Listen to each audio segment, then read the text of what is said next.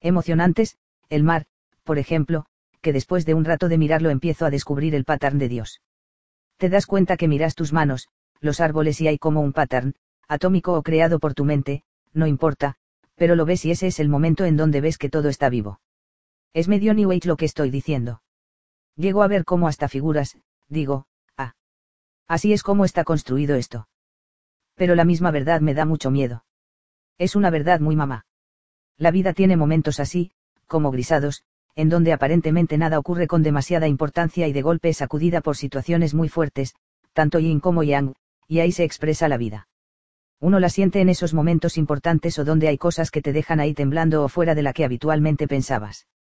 Cuando se te salen de planificación las cosas, la vida se expresa de una forma aleatoria y única. Gustavo Sarati. La mayor contribución filosófica de Martín Heidegger, 1889 a 1976, el filósofo más importante del siglo XX, consiste, en nuestra opinión, en haber levantado lo que llamamos la pregunta ontológica, la pregunta por el carácter de la realidad, y ofrecernos una respuesta que corregía aquella que en el pasado nos habían ofrecido los antiguos metafísicos griegos. Heidegger inicia su práctica filosófica como discípulo de Husserl, 1859 a 1938. Ello implica que, en un principio, asume la orientación fenomenológica de su maestro. Pronto, sin embargo, le dará a esta última un giro que progresivamente lo alejará de los planteamientos de Husserl. Para este, el foco de su atención estaba puesto en las experiencias de conciencia o, si se quiere, en la conciencia de las experiencias. Heidegger intuye que el punto de partida de la reflexión filosófica debiera ser anterior, de manera de situar la conciencia en las condiciones existenciales que son inherentes a los seres humanos, condiciones desde las cuales ella emerge y se configura de la manera como lo hace. Como filósofo moderno, Heidegger suscribe la posición de que no observamos la realidad tal cual ella es, como lo presumían los antiguos metafísicos, sino tal como ella se nos presenta a los seres humanos. La pregunta ontológica por el carácter de la realidad, debe iniciarse desde el ser humano, tal como lo habían reconocido, Descartes, 1596 a 1650, Hume, 1711 a 1776, y Kant, 1724 a 1804, hijos todos de la modernidad. En este sentido, es interesante establecer un contrapunto entre Descartes y Heidegger. Descartes reconocía que su reflexión filosófica debía partir desde sí, desde su propia práctica. Ello lo conducía a arrancar su concepción de su práctica reflexiva como filósofo. De allí que una de sus primeras premisas sea pienso, luego existo. Heidegger objeta ese punto partida. Desde su perspectiva, la práctica reflexiva del filósofo, es una derivada de otras más concretas y cotidianas de los seres humanos. Ello implica que es de estas últimas que es preciso arrancar y no de la aquella que arranca del pensar del filósofo. Y eso es precisamente lo que hace. Como filósofo, se pone en el lugar de los seres humanos comunes y corrientes, procurando determinar cómo estos configuran la realidad. En vez de colocarse en el lugar del filósofo, Heidegger opta por situarse en el lugar del carpintero. Su análisis, a este respecto, se presenta en su obra más destacada, Ser y Tiempo. Heidegger sustenta su reflexión examinando lo que él llama el Dasein. Este es un término que en alemán significa ser ahí y que el filósofo concibe como ser en el mundo o el ser en su práctica cotidiana de existir. Para Heidegger el Dasein es la unidad básica de la que es preciso partir y que se presenta, inicialmente, como una unidad indivisible.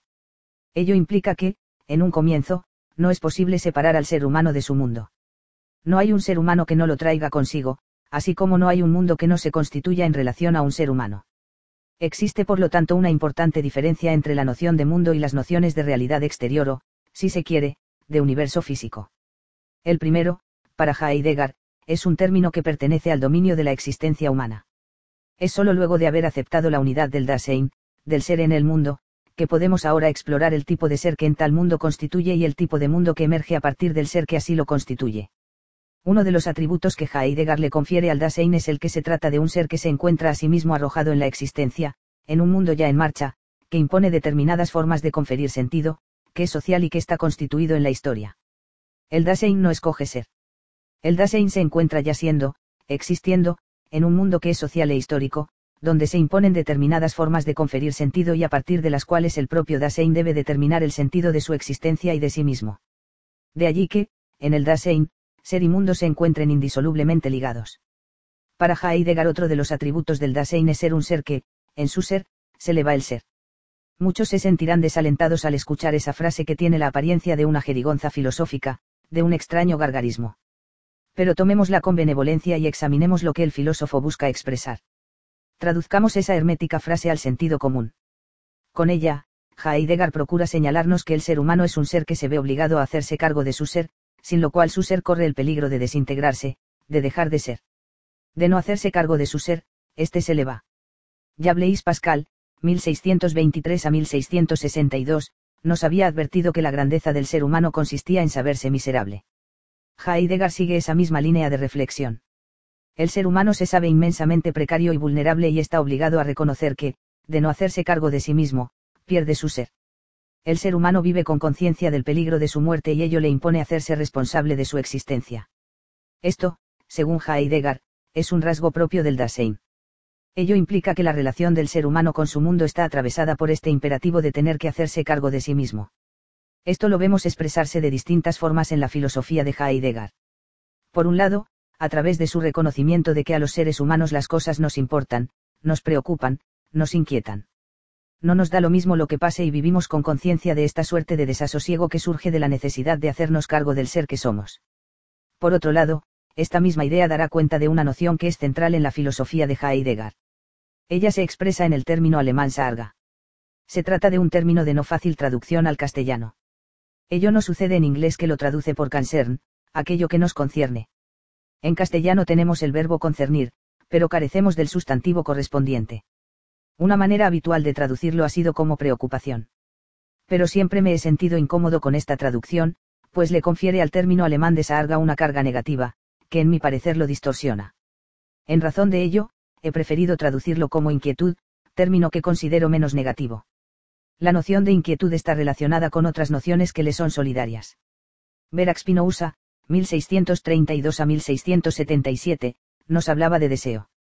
Pero podemos hablar también de interés, de búsqueda de satisfacción, etc.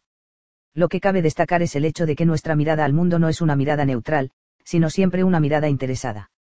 A partir de este reconocimiento, queda descartada la posibilidad de un conocimiento objetivo de la realidad.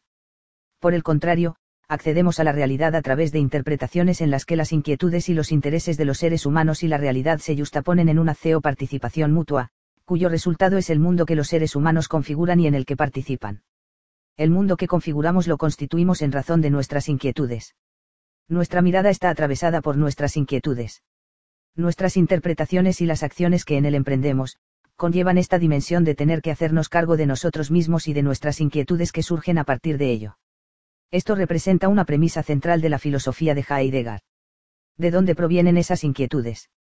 En primer lugar, del imperativo antes mencionado de tener que hacernos cargo de nuestra existencia, de esa relación concreta que todo ser requiere establecer con su mundo para preservar el ser, la vida, como nos diría Spinoza. Pero, tales inquietudes asumen formas y expresiones muy diversas las que simultáneamente remiten a las condiciones históricas y sociales en las que los seres humanos se desenvuelven. Es a partir de la sociedad, de su cultura, de su tiempo, de las clases sociales a los que los individuos pertenecen, que ellos articulan sus inquietudes.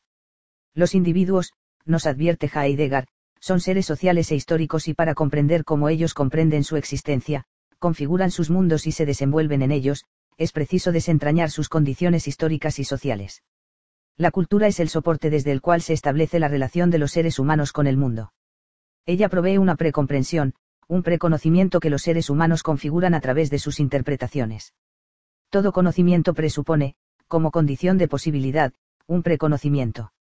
Esta premisa será desarrollada posteriormente por la hermenéutica, por la filosofía de los actos interpretativos y, muy particularmente por la filosofía de Hans Georg Gadamer, 1900 a 2002, discípulo de Heidegger. Solo podemos conocer lo que previamente preconocíamos. Los supuestos, en vez de ser considerados como un obstáculo del conocimiento, son vistos, por el contrario, como una precondición necesaria de todo conocimiento. Dicho de otra forma, solo observamos un mundo si éste nos interesa previamente, si nos dirigimos a él confiados en que puede proporcionarnos la satisfacción a nuestras inquietudes. No tenemos cómo abrirnos a lo que nos es completamente ajeno, a lo que no logramos vincular a lo que nos inquieta. El proceso de hacer sentido se sustenta inexorablemente en nuestras inquietudes. La necesidad del Dasein de hacerse cargo de su ser, lo impulsa necesariamente hacia la acción. Ello permite concebir la filosofía de Heidegger como una filosofía de la acción. La acción es la manera concreta en la que los seres humanos nos hacemos cargo de nuestras inquietudes. Pero esta relación permite ser invertida.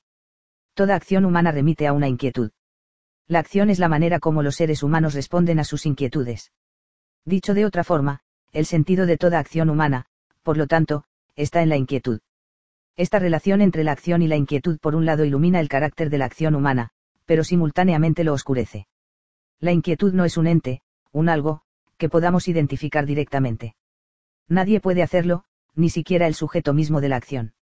Toda inquietud siempre se configura como resultado de una acción interpretativa. Ella no posee una existencia independiente ni mucho menos objetiva. Se trata tan solo de un punto de referencia a partir del cual podemos conferirle sentido a la acción. Y, como tal, ella se revela como interpretación. Al reconocerlo así, las inquietudes que un individuo sujeto de las acciones en cuestión invoca para conferirle sentido a su actuar no son necesariamente más adecuadas que aquellas que eventualmente otro pueda atribuirle. A partir de la ontología desarrollada por Heidegger se cuestiona muy profundamente la noción de una realidad objetiva tal como ella aparecía en el programa metafísico y en múltiples otras filosofías posteriores que, de una u otra forma, siguen influidas por él. Con Heidegger se consolida finalmente un tipo de ontología muy diferente de la metafísica. El filósofo italiano Gianni Battimo, 1936, opone dos ontologías. Por un lado, la ontología metafísica, sustentada en su correspondiente concepto de verdad, concebido como correspondencia con una realidad objetiva.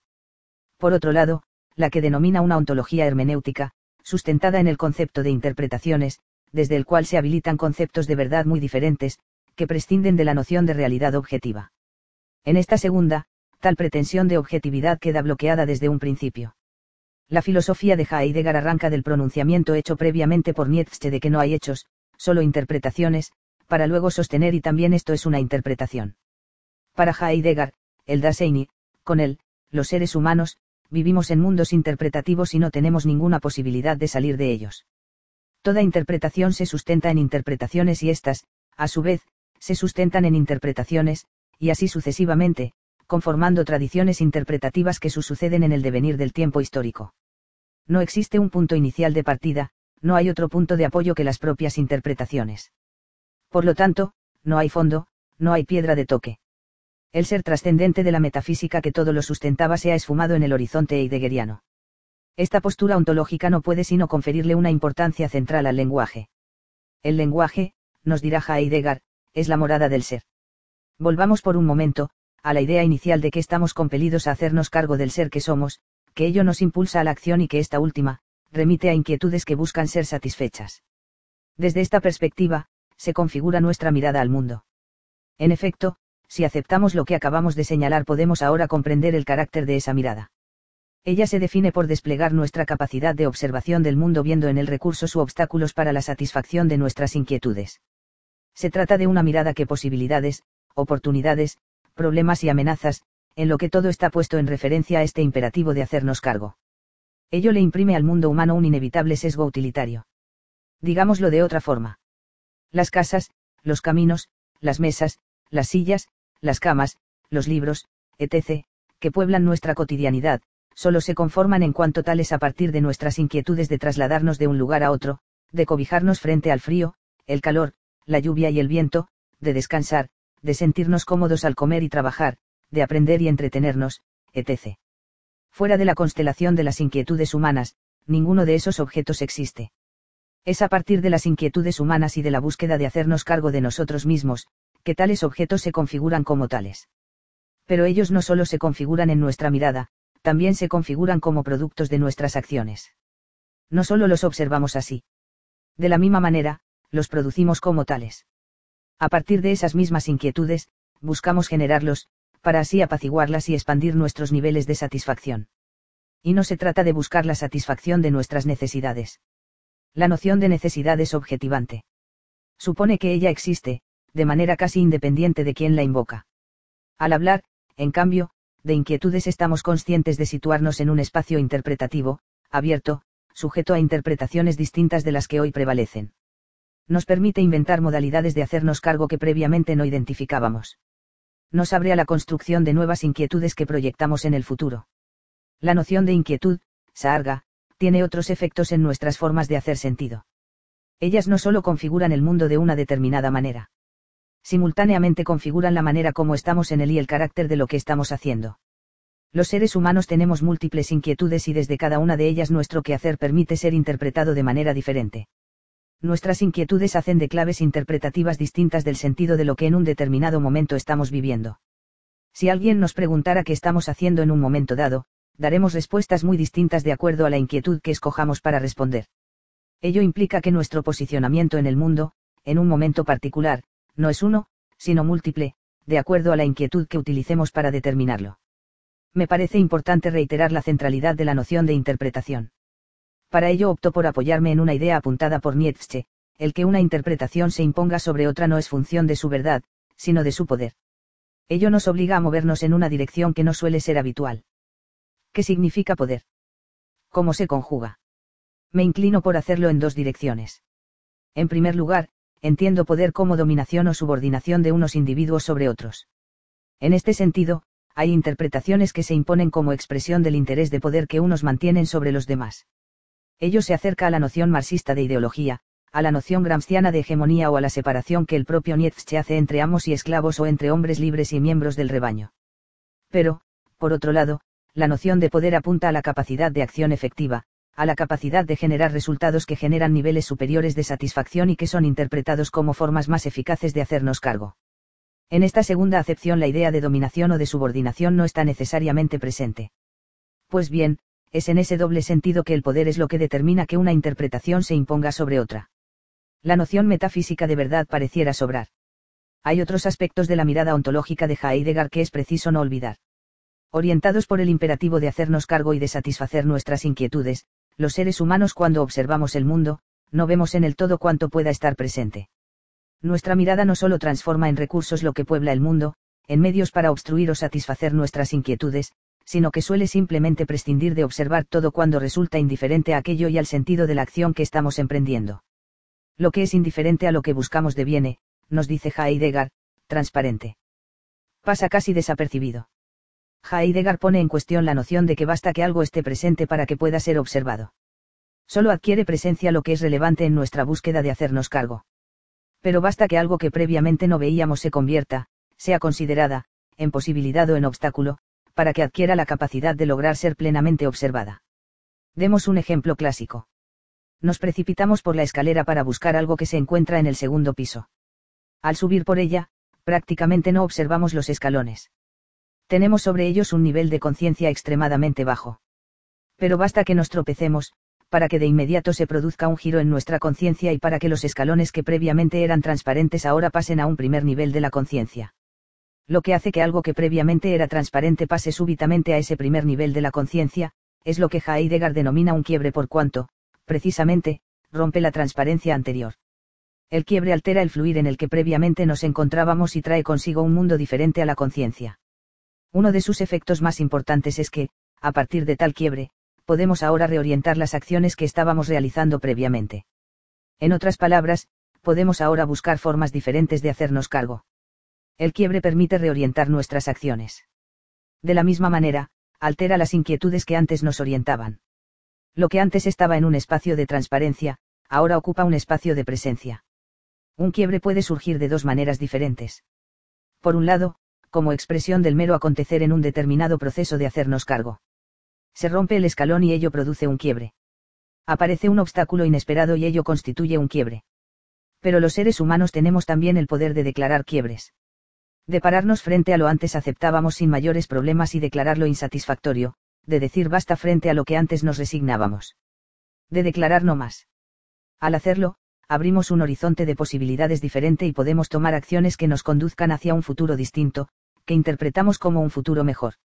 Vivir la vida haciéndonos cargo del ser que somos y proyectándolo hacia el futuro, equivale a vivirla desde la autenticidad, aceptando su finitud y la inevitabilidad de la muerte. Ello es la fuente del sentido de vivir. Los seres humanos, sin embargo, podemos optar por una vida inauténtica, que le da la espalda a la facticidad de la existencia. Esta vida inauténtica da lugar a un importante concepto de la filosofía de Heidegger, el concepto de Dasman. Este implica una vida vivida desde el ser y no desde la autenticidad del ser. De esta forma, optamos por lo que se hace, nos vestimos como los demás se visten, estudiamos lo que se estudia, leemos lo que se lee, etc. En rigor, delegamos en ese impersonal el imperativo de hacernos cargo del carácter único de nuestro propio ser. Con ello, conducimos una vida vivida vicariamente, como espejo de la imagen que nos hacemos de los demás. No obstante, frecuentemente, despertamos desde esta inautenticidad y nos vemos obligados a enfrentar a ese ser que hemos descuidado. Ser y tiempo. La pregunta rectora de este libro es la pregunta por el ser. Heidegger se distingue de la tradición al no reducir el ser a una mera suma de entes.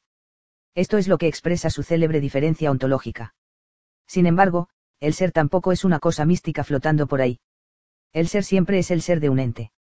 Para acercarse a una comprensión del ser, decide interrogar uno de esos entes en particular, el Dasein, el ser humano, el estar haciendo algo ahí, en el mundo, en la existencia humana siempre estamos haciendo algo en un momento y en un lugar, una existencia dinámica en la que el individuo puede incidir siendo consciente de que puede afectarla con su voluntad.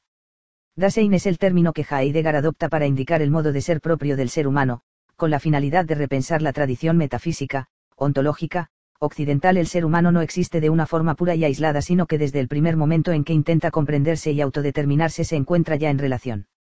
Dasein es un término que en alemán combina las palabras, ser, y, hay, significando, existencia. El sentido literal de la palabra Dasein es ser ahí. Que más bien sería el estar haciendo algo ahí como expresa el uso del gerundio en latín. Dasein, ser o estar en el ahí. Se trata del ser humano en tanto que insertado en un contexto de cosas y personas, un mundo, que le precede y que condiciona su existir, su trascenderse a sí mismo como proyecto. Es aquí donde podemos ver claramente el significado de la palabra Dasein, ser o estar aquí. Se trata del ser humano presenteando, estando en el presente, en tanto que insertado en un contexto de cosas y personas, un mundo, que le precede y que condiciona su existir, su trascenderse a sí mismo como proyecto. Se puede llegar a entender el significado de Dasein repasando cuidadosamente la historia de su surgimiento en las primeras lecciones de Heidegger. Allí encontramos que es su triple significado en cuanto 1. Vivir o existir, humano, que es 2. Un modo determinado de ser, finito y temporal. 3 modo cuya peculiaridad es poder ser expresamente tal ser, entender su ser lo que le lleva a Heidegger, en un momento en que su proyecto filosófico es el de una ontología realizada vía hermenéutica de la facticidad, a adoptar como concepto fundamental un término corriente que integra esos tres aspectos perfectamente acordes con dicho proyecto. El estado básico del ser del Dasein o la forma más general de caracterizarlo es estar en el mundo. Como sabemos, Dasein significa literalmente estar ahí. El ahí donde está es un mundo. Heidegger pasa toda la primera división analizando los tres aspectos de este existenciario básico. Primero, analiza el mundo que el Dasein habita. Ahí es donde vimos que el mundo no es simplemente el mundo físico, sino el entorno de entes que lo rodea, entes que se distinguen entre los que están a la mano, o sea, útiles para los proyectos del Dasein, y los que simplemente están ahí, o físicamente presentes. Pero el ente que es el Dasein no es un qué, como estos entes, sino un quién. Entonces, segundo, pasa a analizar el yo de ese quién. Aquí introduce la distinción entre ser propio o auténtico y ser impropio o inauténtico. En el contexto de este último, habla del mundo anónimo del Dasman. Habiendo visto el quién del Dasein y el tipo de mundo que habita, pasa en tercer lugar a analizar el estar en, es decir, la forma en que el Dasein habita el mundo. Lo habita de tres formas, de manera fáctica, existencial y como caído. Fáctica en su condición de arrojado al mundo en un estado de ánimo, existencial en tanto que forja su existencia al proyectar posibilidades, o sea reglas de juego, y caído en tanto que el Dasein está absorto en un mundo público cuyas convenciones dictan los términos en que interpreta su condición y proyecta las posibilidades de su existencia. Heidegger llama el conjunto de estas formas de estar en la estructura del cuidado. Este término, cuidado, significa que el ser del Dasein, su existencia, es una cuestión abierta sobre la que no es indiferente, cuida su ser en el sentido de estar atento a las decisiones que tiene que tomar continuamente. La decisión más importante es aquella que el Dasein tiene que tomar ante la experiencia de la angustia la cual revela la constante posibilidad de la muerte. Acepta el Dasein su finitud, o se deja tranquilizar por las racionalizaciones del Dasman. Y al oír la llamada de la conciencia y la nulidad que revela en el meollo de su ser, se responsabiliza por las decisiones que tome, decisiones que ningún hecho en el mundo puede justificar, o deja que se rija por las cómodas opciones que ofrece el Dasman. Ahora bien, aunque muchos han sacado provecho de todo esto para sus proyectos existencialistas, como Sartre por ejemplo, Heidegger insiste que la importancia de actuar de forma auténtica no tiene que ver con cuestiones morales, sino con cuestiones netamente teóricas. Heidegger quiere comprender la naturaleza del ser, pero eso es posible solo si el ente cuyo ser interroga, el Dasein, comprende su propio ser, y eso se hace únicamente si toma decisiones propias. A estas alturas del libro, Heidegger cree haber demostrado la posibilidad de esta comprensión en el fenómeno de la estructura del cuidado. En cuentas resumidas podríamos decir que Heidegger ha resuelto la primera parte del título de su obra. El ser, al menos del Dasein, es el cuidado. Sin embargo, Heidegger pregunta no meramente por el ser, sino por el sentido del ser. Lo que afirma es que el tiempo constituye ese sentido. El tiempo es el sentido del ser o, lo que es equivalente, del cuidado. Heidegger entiende por sentido, básicamente, es aquello del cual algo es entendible o inteligible como la cosa que es. Para cualquier ente que no sea Dasein, el sentido de su ser es el mundo en que se encuentra. El sentido del ser de un filtro de aceite va en función del mundo de los coches y los mecánicos.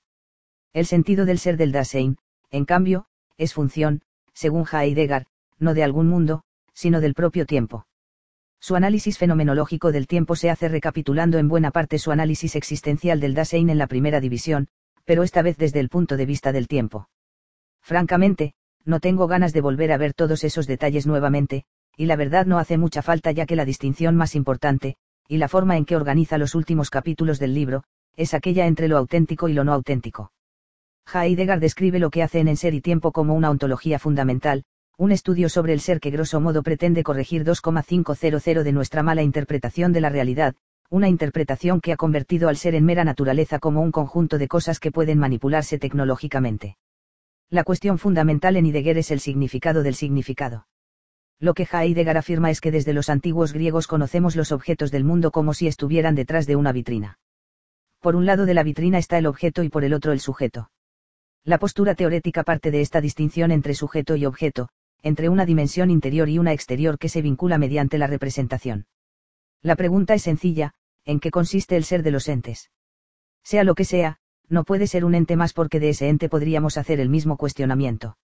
La pregunta solo se desplazaría sin responderse. Encontramos en esta reflexión una distinción muy básica con la que su investigación parte, una que Heidegger llama la diferencia ontológica, es decir, la diferencia entre el ser y el ente. Los dos no deben confundirse, el ser de los entes, dice Heidegger, no es el mismo un ente. ¿Qué es el ser entonces? Pues de eso se trata el resto del libro. ¿Sabes cuál es el verbo más común, al menos en los lenguajes indoeuropeos? El verbo ser. Las únicas personas que hablan del ser como sustantivo son los filósofos que escriben tratados sobre ontología. Los demás no hablamos así, sino que usamos el verbo, Juan es alto, está lloviendo, quiero ser maestro. Si tenemos en cuenta este detalle lingüístico, no estaremos tentados a pensar en el ser como algo místico flotando en algún éter platónico.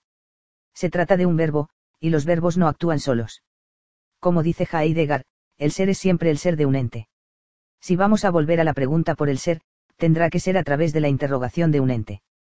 Como veremos más adelante, ese ente somos tú y yo, cosa al que Heidegger se refiere con el término Dasein. Su análisis fenomenológico de Dasein, repleto de reflexiones sobre la muerte, la angustia, la culpa y la autenticidad, es la parte más célebre del libro. La primera división trata del célebre análisis de Dasein y su existencia, la segunda de Dasein y la temporalidad, y la tercera iba a tratar el tiempo y el ser. Aunque este último no se publicó en El ser y el tiempo, Heidegger dio una conferencia sobre este tema décadas después en 1962 que luego se editó. La segunda parte del libro iba a consistir en una destrucción de la historia de la ontología. Sus tres divisiones iban a tratar la doctrina del esquematismo y el tiempo en Kant, el fundamento ontológico del cogito sum de Descartes, y la noción del tiempo en Aristóteles, respectivamente. La ontología tradicional simplemente identifica algún ente como Dios o las ideas como la instancia más excelsa de lo real. De diferentes formas, la tradición ha dado una respuesta ontica a la cuestión del ser. Explica el tuón acudiendo a la noción de ousia, pero luego explica nousia, o sea la realidad de lo real, al acudir a otro o no ente, el más excelso. Esto entonces es un ejemplo de la pregunta por el ser en la metafísica clásica, pero Heidegger no hace eso, sino que pregunta más bien por el sentido del ser. ¿Por qué? ¿Por qué aborda la cuestión desde la fenomenología? Haría falta todo un vídeo para explicar la idea general tras la fenomenología, pero de momento podemos decir lo siguiente. Por muy abstracta que sea la ontología de Aristóteles, aborda la cuestión del ser desde lo que Husserl llamaba la actitud natural, una postura o disposición hacia nuestra experiencia del mundo que la ve como una simple presentación de objetos tal y como son en sí mismos. En su método fenomenológico, Husserl pone esa actitud entre paréntesis, eso es su célebre epogé, y así suspende cualquier juicio sobre el mundo natural, centrándose más bien en un análisis de la experiencia misma. En esta nueva actitud, fenomenológicamente reducida por el epoge, la experiencia deja de ser una simple presentación de objetos y pasa a ser un proceso dinámico en el que nuestra conciencia participa. En la experiencia entendida así, la conciencia deja de ser un cojito cartesiano ante el cual se despliegan objetos, y pasa a encontrarse en una relación esencial con objetos, una relación que Husserl llama intencional. El cogito cartesiano es simplemente conciencia. El cogito husserliano es siempre conciencia de, intencionalmente relacionada con aquel del que está consciente. El objeto de análisis para el fenomenólogo no es el objeto ni el sujeto, sino la correlación de los dos en la experiencia vivida. Dada esta correlación, lo que se estudia no son objetos como cosas allá afuera en el mundo, sino precisamente fenómenos, es decir, la aparición o presentación de objetos a la experiencia consciente. En el latín, se diría que el fenómeno es un intentum, es decir, aquello que es intencionado o significado, lo que Husserl llamaba el noema. Y correlativamente, ese algo intencionado es producto de un intentio o acto de la conciencia, lo que Husserl llamaba noesis. El punto de todo esto es si tu teoría sobre el ser se centra en objetos o entes, entonces tu pregunta va a orientarse en términos de propiedades. Por ejemplo, el objeto hombre tiene las propiedades de ser animal y racional. Pero si tu forma de abordar el ser se centra en la correlación entre fenómenos y los actos intencionales que los producen, entonces lo relevante no son propiedades sino el sentido, es decir, la forma en que el objeto o el fenómeno más bien se vuelve inteligible o significativo. Los objetos de nuestra experiencia siempre se dan o se presentan en cierto aspecto, perspectiva o, lo que es lo mismo, sentido. La preocupación por las cosas y por el mundo lleva al Dasein a una falsa interpretación de sí mismo, en lugar de hacerlo a partir de su existencia en el mundo, lo hace a partir de los objetos que su mundo contiene. De ahí la tendencia al cosismo, a interpretarse a sí mismo como una realidad conclusa, cerrada. El Dasein se olvida del ser en el mundo para centrarse en su mundo. Lo que es fundamental se disipa en la banalidad de cada día, y uno acaba por ser lo que hace. ¿Qué se hace con una escuela? ¿De qué sirve? ¿Para qué es? Uno respondería al amnésico que una escuela es para aprender, es parte del proceso de socialización de los jóvenes por el que logran ser aptos para formar parte de la sociedad y trabajar en ella. Este para que responde mucho mejor a la pregunta del amnésico, pero todavía no capta lo que Heidegger quiere decir al hablar del sentido. Como comenta Magda King, el sentido o significado, para Heidegger, es aquello del cual algo es entendible o inteligible como la cosa que es. ¿De qué o de dónde es una escuela entendible como la cosa que es? Solo desde un mundo de la existencia humana. Como se puede apreciar pasando de la infancia a la vejez, la vida humana es una de crecimiento y transformación donde nos adaptamos a nuevas circunstancias al desarrollar nuevas habilidades para reproducir el mundo en que vivimos. Es debido a eso que tenemos cosas como escuelas. Lo que posibilita nuestra comprensión de la noción de escuela es precisamente el sentido. El sentido de la escuela es el mundo al que pertenece. Aquí es donde Heidegger se desprende de su maestro Husserl. Lo que constituye el sentido de algo no es la conciencia humana, sino el entorno en que uno se encuentra. Hablaremos mucho más de su noción de mundo, pero de momento debe quedar claro que no se trata de una mera colección de objetos físicos, sino de relaciones sociales significativas. Cuando hablamos del mundo académico o el mundo político, ese es el sentido en que lo usa Heidegger. ¿Te acuerdas en el último vídeo cuando hablé de los artefactos en un museo? Dije que dejas tu mundo de trabajo y ocupaciones y entras en uno bastante distinto. Existimos en un mundo social, lo cual es el contexto o horizonte que da sentido o inteligibilidad a las cosas de nuestra experiencia. Este mundo o horizonte es como el agua para los peces, algo tan cotidiano e implícito que no lo advertimos. Este sentido en el que nos movemos es lo que Heidegger quiere hacer explícito. Para ir terminando, en todo esto hemos estado preguntando por el sentido de un ente, el de una escuela, y hemos concluido que el sentido de algo es el mundo al que pertenece, el horizonte en el que se presenta como algo inteligible y significativo. Pero la pregunta de Heidegger es por el sentido del ser mismo, que no es ningún ente. ¿Qué es el sentido del ser? De acuerdo con todo lo que hemos platicado aquí, tendría que ser el horizonte que hace posible que comprendamos el ser en tanto ser. ¿Qué es ese horizonte? No es ni más ni menos que el tiempo. Por eso el título del libro. El ser, fenomenológicamente reducido, es el sentido o la significatividad. Ontológicamente, el objeto de análisis es el ser, y Heidegger utiliza este lenguaje del ser porque está respondiendo a toda una larga tradición que lo utiliza. Sin embargo, por abordar esta cuestión de forma fenomenológica, el objeto de análisis es realmente el sentido. Para Heidegger, el ser de algo no es más que su sentido. En otras palabras, cuando decimos que algo es, eso es equivalente a decir que tiene sentido. Si preguntas, ¿qué es lo que necesito entender para comprender el argumento de este libro? Diría que es esta pequeña frase, el sentido de ser y por eso he pasado todo este vídeo hablando de ello. Pues apenas hemos revisado la primera página de esta gran obra. Afortunadamente, hemos tocado muchos temas que veremos en la introducción, así que vamos a acelerar un poco el análisis en el siguiente vídeo. Puedo explicar el concepto de hombre al señalar un miembro de la clase, es decir, Juan.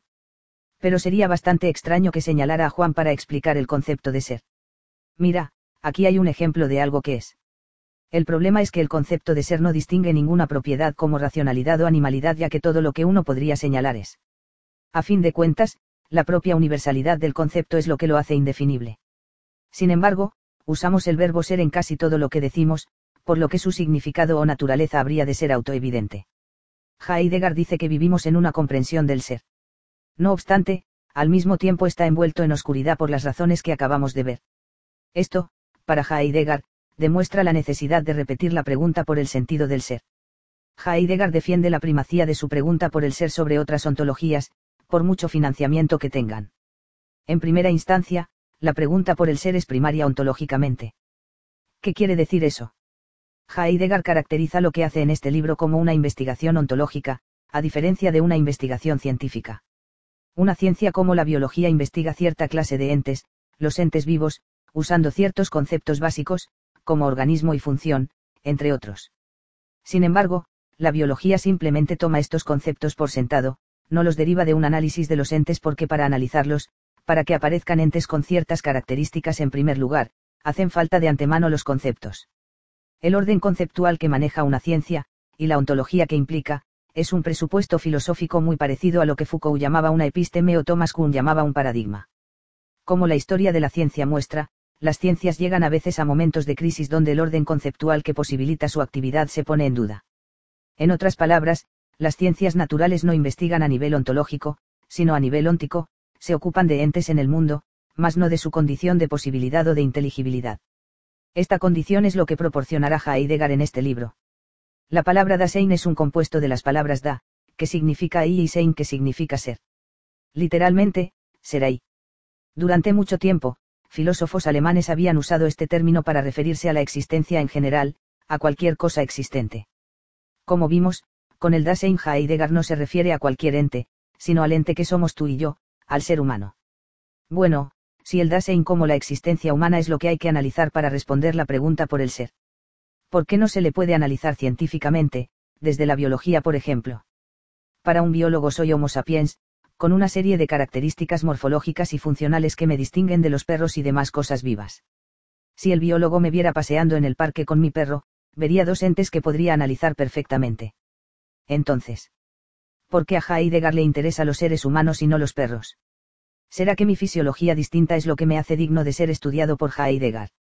No Heidegger dice, el Dasein no es tan solo un ente que se presenta entre otros entes lo que lo caracteriza ónticamente es que a este ente le va en su ser este mismo ser. ¿Qué quiere decir eso? Simplemente que nuestro ser se presenta como un problema, una cuestión abierta que continuamente tiene que resolverse. El Dasein se preocupa por su ser de manera que una roca o un perro no lo hacen. De las rocas y los perros podemos preguntar qué es. Manifiestan ciertas propiedades que los identifican y que forman su esencia. No tienen que tomar ninguna decisión para ser lo que son. Aun cuando el cuerpo humano tenga propiedades, de modo que podemos preguntar qué es, lo que distingue al ser humano en tanto el Dasein de la roca y el perro es que podemos preguntar cómo es. Un pastor alemán que vive en México y otro que vive en Japón viven de manera idéntica.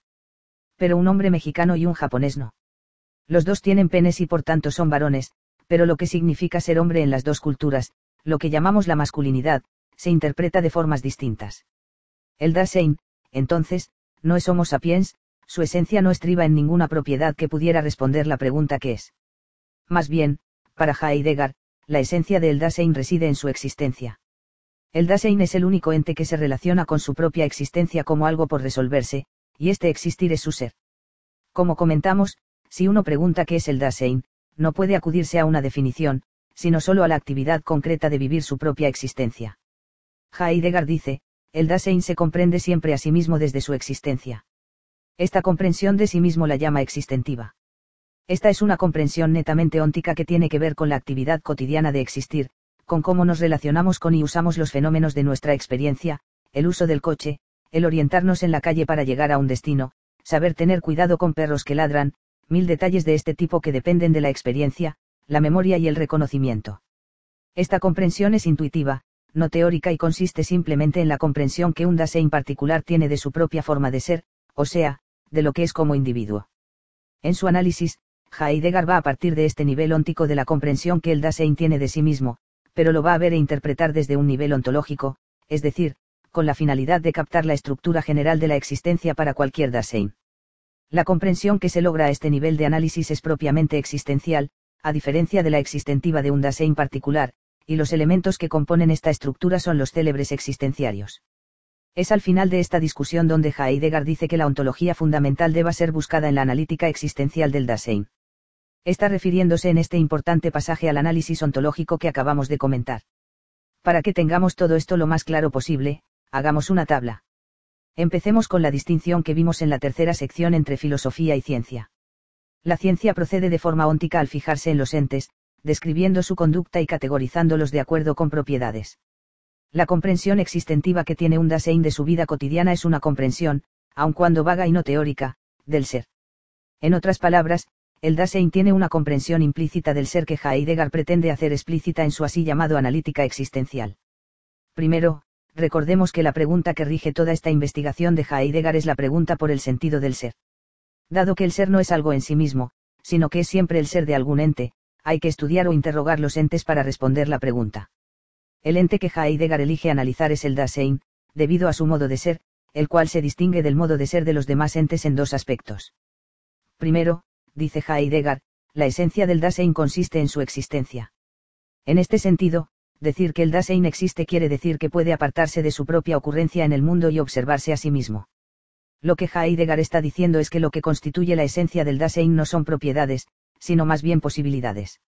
Y esto nos lleva a la segunda cosa que distingue al modo de ser del Dasein de los demás entes. Dice Heidegger, el ser de este ente, o sea, Dasein, es cada vez mío. Un Dasein no puede sustituirse por otro. Su ser es en cada caso suyo.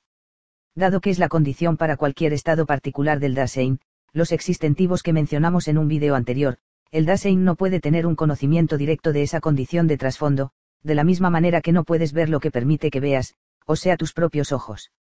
Volviendo a nuestro ejemplo del billar, es como si alguien quisiera conocer las leyes de la física al examinar la conducta de las bolas mientras se juega. Bien, el más general o básico de estos existenciarios es lo que Heidegger llama el estar en el mundo. Dasein, como sabemos, significa literalmente, estar ahí. ¿Qué es ese ahí donde está el Dasein? Cuando Heidegger dice que el estado básico del ser del Dasein es estar en el mundo no quiere decir que ocupa una posición espacial en medio de un conjunto de otros entes, sino que habita un entorno que le es familiar. Dice, ser, como infinitivo de yo soy, ed como existencial, significa habitar en, estar familiarizado. El Dasein experimenta su mundo no como una mera colección de objetos, sino como una totalidad organizada y familiar de relaciones significativas entre diversas metas, actividades y entes. Heidegger trata por separado los elementos que componen el estar en el mundo. En el capítulo 3 habla del mundo. En el 4 habla del quien que habita ese mundo, el Dasein, y en el quinto capítulo habla de la relación de estar en. Otro sentido es el que ya hemos tratado con nuestro ejemplo del Dasein y el robot. El mundo en el que existe el Dasein no es el de entes aislados como el que percibe el robot en plan teórico, sino un entorno de relaciones significativas que se prestan a la realización de sus metas prácticas. Heidegger describe mundo en este sentido como, aquello en lo que vive un Dasein fáctico en cuanto tal. Mundo tiene aquí un significado existentivo preontológico. Recuerda que existentivo se refiere al entorno óntico concreto en que un Dasein particular se mueve. En este sentido, el mundo en que se mueve mi amigo carpintero en su taller es distinto al mundo en que yo como académico me muevo. Estos dos sentidos de mundo son ónticos, es decir, tienen que ver con entes. Sin embargo, Heidegger está interesado en el nivel ontológico, en el ser de estos diferentes mundos. En otras palabras, busca aquello que de forma a priori hace que un mundo sea un mundo. Llama esto la mundaneidad del mundo, como vemos en el título de esta sección. Sabemos que no lo vamos a encontrar haciendo un catálogo de entes, sino al analizar la existencia cotidiana del Dasein. Recuerda que nuestro acceso al ser, o en este caso a la mundaneidad del mundo, no puede hacerse menos a través de los entes. Esto es lo que Heidegger empieza a hacer en la sección 15, su análisis consiste en una descripción fenomenológica de la forma en que el Dasein se relaciona con los entes de su entorno. Heidegger dice que nuestra forma de tratar los entes no es la de, conocer puramente aprehensor, sino el ocuparse que manipula y utiliza, la pregunta fenomenológica se dirige en primer lugar al ser del ente que comparece en dicha ocupación. Ya hemos hablado mucho de una forma de relacionarse con los entes, una que los ve como simplemente ahí, como un objeto tras un vidrio en un museo que podemos inspeccionar. Este es el modo de ser que Heidegger llama Borandensein. Fenomenológicamente, los entes no se presentan al Dasein de esa manera, sino como cosas útiles que se prestan a las necesidades del Dasein. Este modo de ser lo llama Heidegger Zuandensein, o como lo traduce Rivera, a la mano.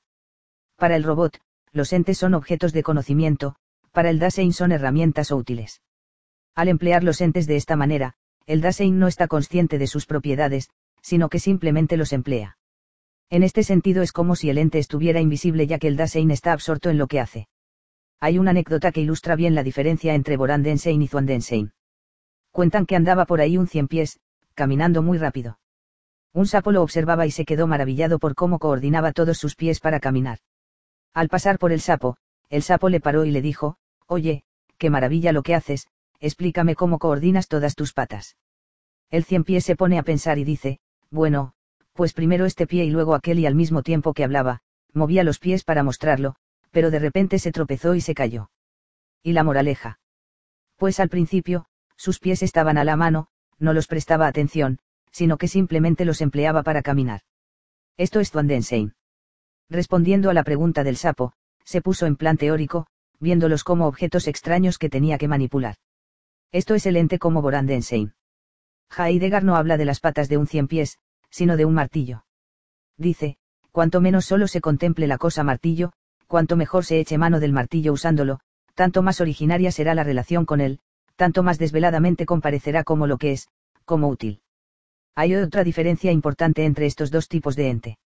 A diferencia del ente como objeto aislado, el Borandensein, el ente a la mano o útil nunca se encuentra aislado, sino que se remite a otro útiles. Dice Heidegger, un útil solo es desde su pertenencia a otros útiles, tintero, pluma, tinta, papel, carpeta, mesa, lámpara, muebles, ventanas, puertas, cuarto. En esta remisión o referencia de un útil a otro vemos una relación de para qué, de medio y fines. El tintero es para llenar la pluma, que es para escribir sobre el papel, lo cual es sostenido por la mesa, la cual es iluminada por la lámpara, etc. Lo que tenemos aquí no es un espacio lleno de cosas, sino un sistema o totalidad de referencias. Como las herramientas en el taller de mi amigo carpintero, o las de un cirujano en un quirófano, el sistema de referencias entre los útiles permite que algo práctico se lleve a cabo. Es este sistema de referencias lo que constituye un mundo, el mundo del carpintero o del cirujano. El mundo no es un ente más por ahí que podemos discernir, sino lo que hace posible que entes se manifiestan como útiles a la mano. Ahora bien, recuerda que en este análisis y en lo que viene en los próximos capítulos, Heidegger trata de discernir la estructura esencial del ser del Dasein, del yo soy en el mundo. Lo que hemos visto hasta ahora es que la forma de existir del Dasein, su forma de relacionarse con los entes, implica un mundo. Pero si puede haber diversos mundos, como el del carpintero y el del cirujano, ninguno de esos mundos puede ser esencial para todo Dasein. Lo que es esencial es que el Dasein se encuentre en algún mundo. Así que, lo que forma parte de su estructura esencial no es el mundo, sino la mundaneidad, las relaciones básicas que constituyen cualquier mundo como tal. Como siempre, nuestro acceso al ser, o en este caso la mundaneidad, es a través de los entes, específicamente los entes a la mano. El problema es que cuando el Dasein emplea estos entes, el propio ente y el mundo de relaciones que lo posibilita pasan a un segundo plano, en efecto desvanecen, de modo que no pueden describirse. Entonces, ¿cómo puede Heidegger hacer explícito lo que el Dasein comprende implícitamente en su actividad cotidiana? En la sección 16 nos dice que la respuesta reside en los momentos cuando el flujo de nuestra actividad es interrumpida. Esto ocurre cuando algún útil está roto o no funciona. Giras la llave en tu coche pero no arranca. O cuando algún útil no está, por ejemplo, no encuentras las llaves de tu coche. O cuando algún útil está pero impide lo que quieres hacer, por ejemplo, una rama cayó de un árbol y bloquea tu coche. En todos estos ejemplos, el sistema de referencias que conforman los entes a la mano de un mundo dado es sacudido, interrumpido. En estos momentos el mundo que normalmente permanece invisible se revela. Es como la musculatura de tu cuerpo. Normalmente no sientes este sistema que te permite mover, pero si vas al gimnasio y trabajas muy duro, el día siguiente estás muy adolorido y sientes músculos que no sabías que tenías. Volviendo a Heidegger, lo que se ve en estos momentos es precisamente la relación entre las cosas, su conexión entre sí y por tanto su significatividad para la existencia del Dasein. Dice Heidegger que en estos momentos de interrupción de repente todo el sistema de conexiones se resplandece. Donde antes estas referencias eran implícitas, ahora son explícitas, como el dolor de tus músculos ahora sientes las conexiones que conforman tu cuerpo. Ahora bien, ¿cuál es la finalidad de todas estas referencias y conexiones de los entes entre sí? Usamos el tintero para llenar la pluma para escribir una carta para comunicar algo a un amigo para, ¿qué? Todo se remite a fin de cuentas al Dasein, a algún bien suyo más ampliamente, a alguna posibilidad de su ser. Cuando hace tiempo introdujimos la noción del Dasein, dijimos que ese serle es una cuestión abierta, algo que tiene que resolver. Si es así, la resolución de su ser, las decisiones que tiene que tomar acerca de cómo vivir su vida, tiene que hacerse en alguna actividad práctica y eso puede hacerse solo en un mundo. De esta manera vemos que el concepto de mundo como existenciario tiene que constituir parte de la estructura esencial del Dasein. Bueno, hemos tratado muchos temas el día de hoy y aún así no vimos todos los detalles, pero sí lo básico y más importante. Y aún no terminamos su análisis de mundo. En el próximo vídeo cerramos este tercer capítulo con su discusión de Descartes y la espacialidad. Estamos analizando el modo de ser del Dasein. Dado que su esencia es la existencia, eso significa analizar la estructura que determina las formas en que el Dasein existe en la vida normal. Los componentes de esta estructura son los existenciarios, el más básico o general de los cuales es el estar en el mundo. En el último vídeo, vimos el capítulo 3 y la noción de mundo que compone parte de ese existenciario. En las últimas secciones de ese capítulo, Heidegger distingue su noción de mundo de la de Descartes. Quiero hablar rápidamente de lo que dice y también de la espacialidad del Dasein. Por todo lo que hemos visto hasta ahora, no debe sorprender las diferencias entre Heidegger y Descartes con respecto a la naturaleza del mundo. En la escueta ontología de Descartes hay solo dos cosas, mente y materia, o como dice en latín, res cogitans y res extensa. El mundo cartesiano es el res extensa, un conjunto de cosas extendidas las cuales se despliegan en un espacio geométrico, mientras que para Heidegger el mundo que el Dasein habita, el espacio en el que se mueve, es existencial. Descartes, al igual que muchos filósofos, ha hablado en términos ónticos para responder una pregunta ontológica, recuerda la diferencia ontológica que distingue entre el ser y los entes. Los perros y las computadoras son entes que simplemente están ahí, físicamente presentes, por lo que ocupan un espacio geométrico. Como vimos en el último vídeo, el Dasein casi no encuentra ese tipo de ente en su existencia cotidiana, sino los útiles, es decir, los entes que están a la mano. La relación que guarda con estos no es geométrica, medido por distancias, sino existencial, medido por la preocupación del Dasein por sus metas y proyectos. En este sentido, si algo está cerca o lejos, eso es una función no de distancia, sino de preocupación. Por ejemplo, vas al teatro con un amigo pero llegan tarde y los últimos dos asientos están en diferentes partes de la sala. Te sientas al lado de una persona que no conoces. Geométrico o ónticamente, esta persona está más cerca de ti, pero existencialmente tu amigo, al otro lado de la sala, está más cerca. Bueno, eso de Descartes, el mundo, y la espacialidad se trata en las secciones 19 a 24. La exposición de Heidegger es más detallada pero realmente no es difícil entender, entonces lo dejamos aquí. A continuación, Heidegger deja la cuestión del mundo y pasa a considerar más de cerca ese ente que lo habita, el Dasein. Por lo que Heidegger nos ha contado hasta ahora, pareciera que el Dasein es como un Robinson Crusoe, viviendo solo y ocupándose de herramientas en su actividad cotidiana. En el capítulo 4, vemos que el Dasein no está solo, habita un mundo con otros Dasein. Pero primero, Empezando el capítulo en la sección 25, Heidegger pregunta, ¿quién es el Dasein? Para entender la importancia de esta pregunta, tenemos que recordar que la pregunta fundamental de Heidegger, aquella con la que empieza el libro, es la pregunta por el ser. Recordando que el ser es siempre el ser de algún ente, decide interrogar al ente que es el Dasein porque, a diferencia de los demás entes, el Dasein tiene cierta comprensión de su ser, la cual, si puede hacerse explícita, servirá como guía para la comprensión del ser en general. La pregunta ¿quién es el Dasein? es un paso muy importante hacia esta meta. Tiempo atrás en la sección 9 Heidegger dijo que el Dasein es el ente cuyo ser es cada vez suyo, o sea, el ser de un solo individuo que no puede ser sustituido por ningún otro. En otras palabras, nadie más puede llevar mi existencia por mí, la tengo que llevar yo mismo. Ónticamente, eso dice que un yo individual es ese ente, o sea, Dasein. Sin embargo, dice Heidegger, la evidencia óntica de la afirmación de que soy yo el que cada vez es el Dasein no debe inducir a pensar que con ello queda inequívocamente trazado el camino de una interpretación ontológica de lo así dado. Bien podría ser que el quien del existir cotidiano no fuese precisamente yo mismo. Lo que quiere decir es que no debemos dejar que nos despiste el hecho de que el Dasein sea un individuo ya que podría llevarnos a responder la pregunta ¿quién es el Dasein? o ¿quién soy yo? con un yo o sujeto aislado al estilo de Descartes. Si analizamos fenomenológicamente la existencia del Dasein, encontramos que se encuentra en un mundo con otros Dasein. Ahora, al decir esto, Heidegger no está diciendo que, para un Dasein determinado, sucede que hay otros Dasein en su mundo. Eso sería una afirmación óntica y contingente. De la misma manera que el Dasein necesariamente está en un mundo, el Dasein también está con otros. Esa es una afirmación ontológica y necesaria y constituye otro existenciario que compone la estructura del ser del Dasein. Es importante entender que el existenciario aquí no es la existencia concreta de otros Dasein en alguna parte, sino el estar con o el coestar como Rivera lo traduce, en alemán, Mitsein. Lo que dice sobre el coestar no debe interpretarse ónticamente, o sea, no está diciendo que el Dasein no está solo porque hay otros Dasein por ahí.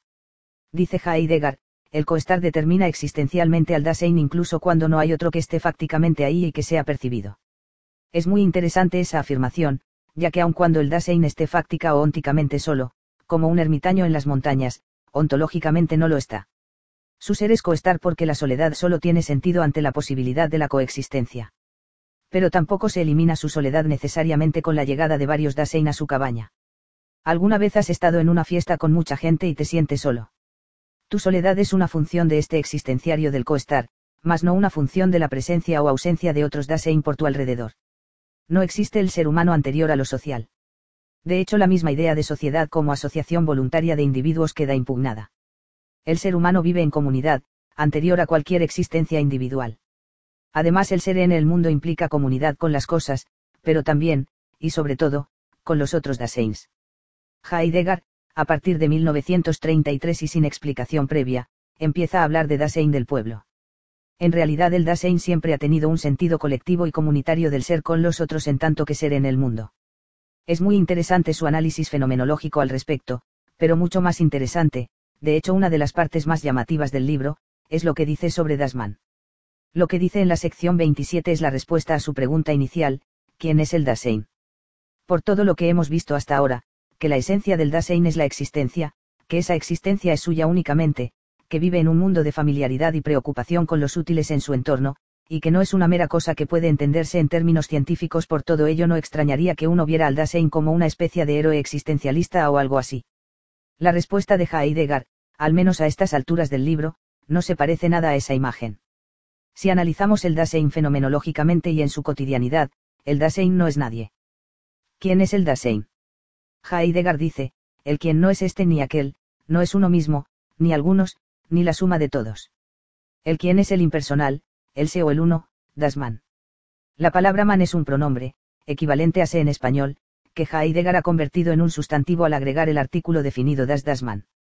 Cuando decimos eso no se hace o eso se usa para, no hacemos referencia a ninguna persona ni conjunto de personas, sino a una generalidad impersonal, a la media. Rivera traduce Dasman como el uno. Si preguntáramos qué es el Dasein, estaríamos tratándolo como una cosa y daríamos una definición, como animal racional, que vale para todos. Pero dado que su existencia es cada vez suya, hay que preguntar quién es el Dasein, y solo el Dasein lo puede responder. Cada Dasein tendrá una respuesta existentiva o óntica distinta, dependiendo de sus circunstancias particulares, pero a nivel existencial o ontológico, Heidegger dice que el Dasein se define o se evalúa en términos de los otros. Están ganando más o menos que yo.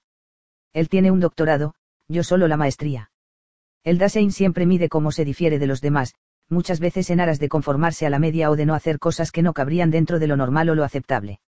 Y a veces con la finalidad de distinguir su posición social si le confiere una ventaja, por ejemplo, con respecto a cosas como ingreso, raza, educación y clase social.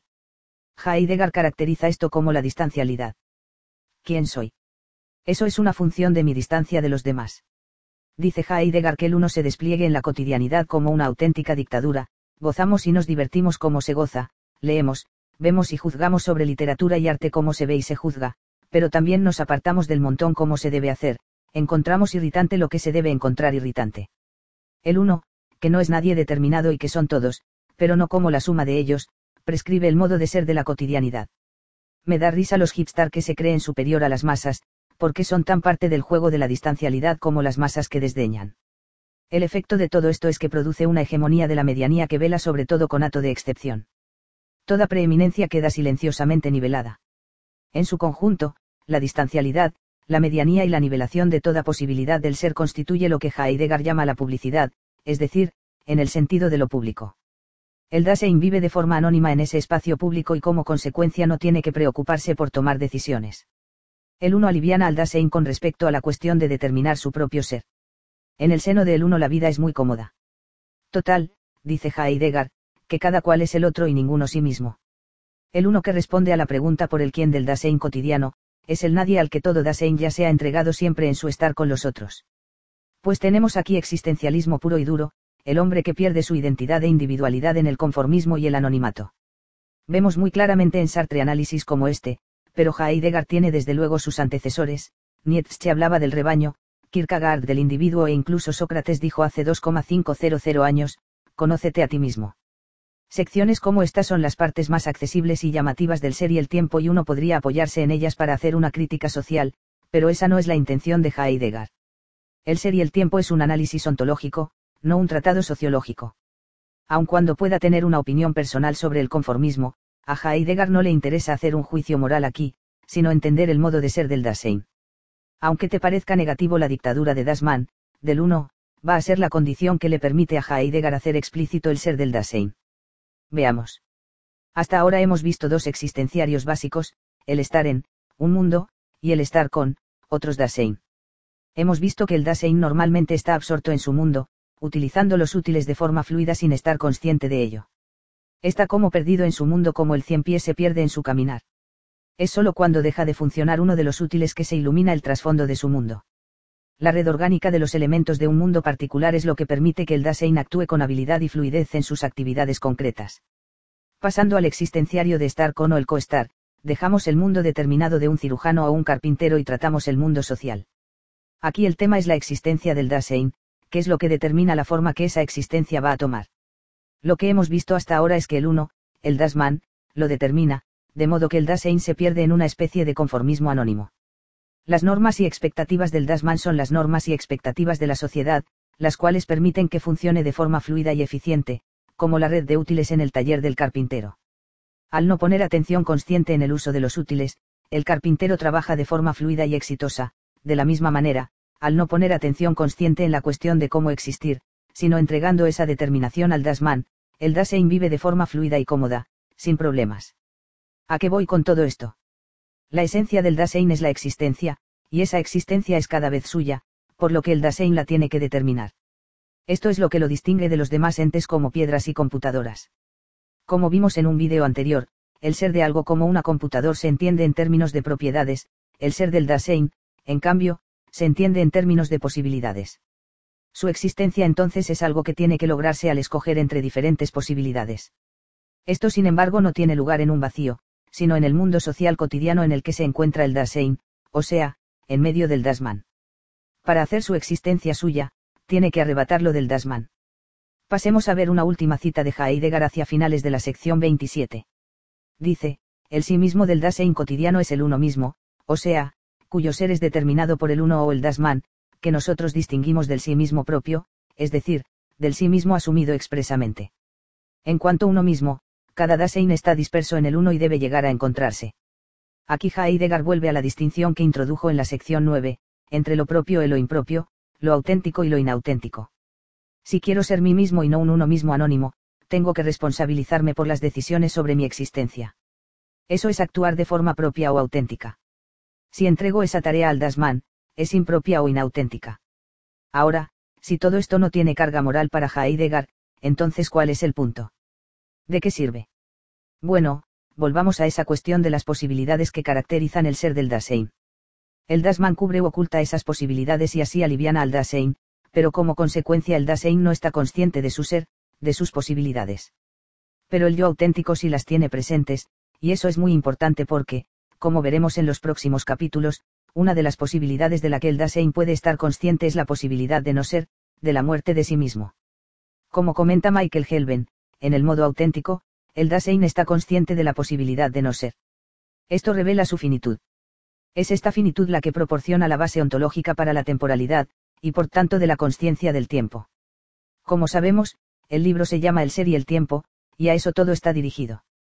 El punto, para finalizar, es que por negativo que nos parezca el Dasman y la uniformidad social, es precisamente con esa uniformidad como trasfondo que el Dasein puede apropiarse de su existencia y señalarle a Heidegger el camino del ser. Estamos analizando la existencia del Dasein. Ónticamente, tu existencia no es la misma que mi existencia. Las llevamos de formas distintas. Pero ontológicamente comparten cierta estructura en común. Los elementos de esa estructura, los existenciarios, es lo que Heidegger va identificando. El más básico es el de estar en el mundo. En el capítulo 3, Heidegger se centró en la cuestión del mundo, en cómo el Dasein está en su mundo. No se relaciona con él de forma cognitiva, como un sujeto cartesiano midiéndolo y representándolo, sino que lo habita como algo que le es familiar. Esta familiaridad lo vimos ilustrada en términos de su uso de los entes a la mano, los útiles. En el capítulo 4, preguntando por el quién del Dasein, se centró en el lado social del mundo en el que vimos el papel del uno o del público anónimo en la determinación de su actividad cotidiana. En la sección 28 Heidegger dice, ahora es necesario volver a dirigir la interpretación hacia el fenómeno del estar en, sin perder de vista lo alcanzado en el análisis concreto del mundo y del quién. En el capítulo 5, Heidegger quita su vista fenomenológica de elementos en el entorno del Dasein los útiles y los otros y se fija en el estar en como tal, profundizando desde el propio Dasein su experiencia de familiaridad en el mundo. El concepto clave de esta sección, aquel del cual el resto del capítulo será una elaboración, se encuentra en la siguiente afirmación, el Dasein es su aperturidad. Ahora si puedes poner esa cara de incomprensión, ¿qué? ¿Qué es eso? Tranquilo, vamos por partes. La palabra alemana que aperturidad traduce es Erglosenheit, la cual es un sustantivo. El verbo erglosen significa abrirse en el sentido de revelarse. La oración Sein und Zeit hat mir ganz neu Weltan erglosen significa el ser y el tiempo me ha abierto todo un mundo nuevo. Ese mundo no es algo que discierno con los sentidos, ni tampoco es un objeto con el que yo como sujeto me relaciono cognitivamente, o como decía Husserl, a través de la intencionalidad. Aquí Heidegger rompe muy claramente con su maestro. Si entendemos el Dasein como una conciencia alcanzando al objeto a través de la intencionalidad, entonces, se, disuelve de antemano el fenómeno, y todo intento por recomponerlo a partir de los fragmentos resultantes es una empresa sin esperanza. Esto es lo que casi toda la filosofía moderna ha intentado hacer desde que Descartes introdujo su dualismo. Entonces, para repetir, el Dasein está en el mundo no de forma cognitiva, conociéndolo, sino que experimenta el mundo como algo que se le revela. El ser del Dasein es tal que el mundo es un fenómeno que se le abre. Por eso la palabra aperturidad. Al decir el Dasein es su aperturidad, Heidegger está tratando de acostumbrarnos a una nueva forma de concebir nuestro ser. En su libro Irasian Alman William Barrett lo explica muy bien. Dice, mi ser no es algo que tiene lugar dentro de mi piel, más bien está extendido sobre un campo o región que es el mundo de su cuidado y preocupación. Lo compara con un campo gravitacional o magnético. Dice, piensa en un campo magnético sin el cuerpo sólido del imán en su centro, el ser del hombre es semejante campo, pero no hay ningún alma o ego en el centro del que ese campo se radia. Esa región o apertura es el medio en el que el mundo se revela al Dasein, o en otras palabras, es la forma en que Dasein está en el mundo. Ahora bien, esta apertura se caracteriza por tres aspectos que son 1. La disposición afectiva. 2. El comprender, y 3. El discurso. En el resto del capítulo, secciones 29 a 38, Heidegger los elabora. Bien, el primer aspecto es la disposición afectiva. Heidegger empieza la sección 29 diciendo, lo que en el orden ontológico designamos con el término de disposición afectiva es ónticamente lo más conocido y cotidiano, el estado de ánimo, el tempel anímico. El Dasein está en el mundo no de forma cognitiva, sino afectiva. Su conexión o relación con el mundo se siente a través de su estado de ánimo. Aunque tradicionalmente la filosofía haya despreciado el lado afectivo del hombre como meramente subjetivo e idiosincrásico, para Heidegger revela dimensiones muy importantes de la existencia del Dasein. Primero, el estado de ánimo de uno es como una condición de trasfondo que siempre está presente, del que nunca se puede escapar. Se impone sobre el Dasein quiéralo o no. Gracias a ello, alcanzamos, dice Heidegger, el primer carácter ontológico esencial de la disposición afectiva, la disposición afectiva abre al Dasein en su condición de arrojado. En algún momento de su juventud, todo adolescente les grita a sus padres que nunca pidió nacer. Su grito no es un mero berrinche, sino que expresa su condición existencial de estar ahí, justo ahí con ese cuerpo, con esos padres, sujeto a las reglas y valores de la sociedad y la época en la que por ninguna decisión suya nació, o más bien, fue arrojado. Fíjate que la palabra que la frase disposición afectiva traduce es Befindlichkeit. Es uno de los neologismos de Heidegger que crea a partir del verbo, en este caso befinden, lo cual significa encontrarse, como cuando decimos cómo te encuentras. Al preguntar eso estamos preguntando por tu estado anímico, cómo te va. Pero la pregunta tiene otro sentido que, aun cuando sea poco común, revela su importancia filosófica. Cómo te encuentras, podría significar cómo encuentras el lugar donde estás. ¿Cómo encuentras a ti mismo? La respuesta es a través de tu estado anímico. Dice Heidegger, eh, el estado de ánimo pone al Dasein ante el que, es, de su ahí. El que es aquí es muy parecido a lo que los medievales llamaban la exceidad, es decir, el carácter singular de algo, lo que le hace esto y ninguna otra cosa. Lo que es singular aquí es la existencia del Dasein, lo que Heidegger también llama su facticidad. La facticidad no se refiere a un factum o hecho, como está lloviendo. Un hecho es algo que puede ser observado, pero la facticidad del Dasein no, más bien le es revelado al Dasein en su estado de ánimo. No es un hecho contingente, sino parte de la estructura de su ser. Ahora, cuando Heidegger habla de la I del Dasein no se trata de un lugar físico sino de un entorno de relaciones significativas, de un mundo en su totalidad. Si estás deprimido, ese estado de ánimo no señala un solo objeto en el mundo que sea su causa, sino que penetra todo el campo en el que se mueve el Dasein, desde el cual, dice Heidegger, puede comparecer lo que nos concierne. El mundo no se revela como un inventario homogéneo de cosas, sino como un entorno que nos importa. Recuerda que el ser del Dasein le es una cuestión abierta. No puede ser indiferente al respecto, por lo que obviamente nos tiene que importar. La manera en que nos importa se revela precisamente en los estados de ánimo. Recordemos que en este capítulo Heidegger está centrado en la relación Staren. ¿De qué forma el Dasein está en su mundo? Su respuesta es la aperturidad. El Dasein no percibe un mundo en el que puede ubicarse, sino que habita un mundo que se le revela al Dasein. La primera forma en que se le revela es por su disposición afectiva, manifestada en su estado de ánimo. ¿Recuerdas esa palabra Befindlichkeit? Significa encontrarse.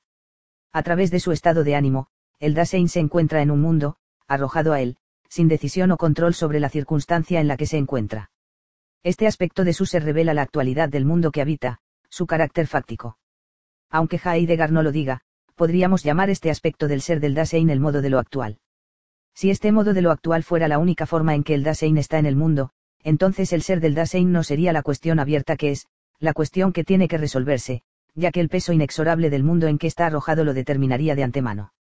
Este último es lo que se expresa en el grito del adolescente. El otro día había un perro tratando de cruzar la calle cuando un coche le pegó. No lo mató pero se fue medio corriendo, medio cojeando con una mirada de susto y perplejidad en su cara.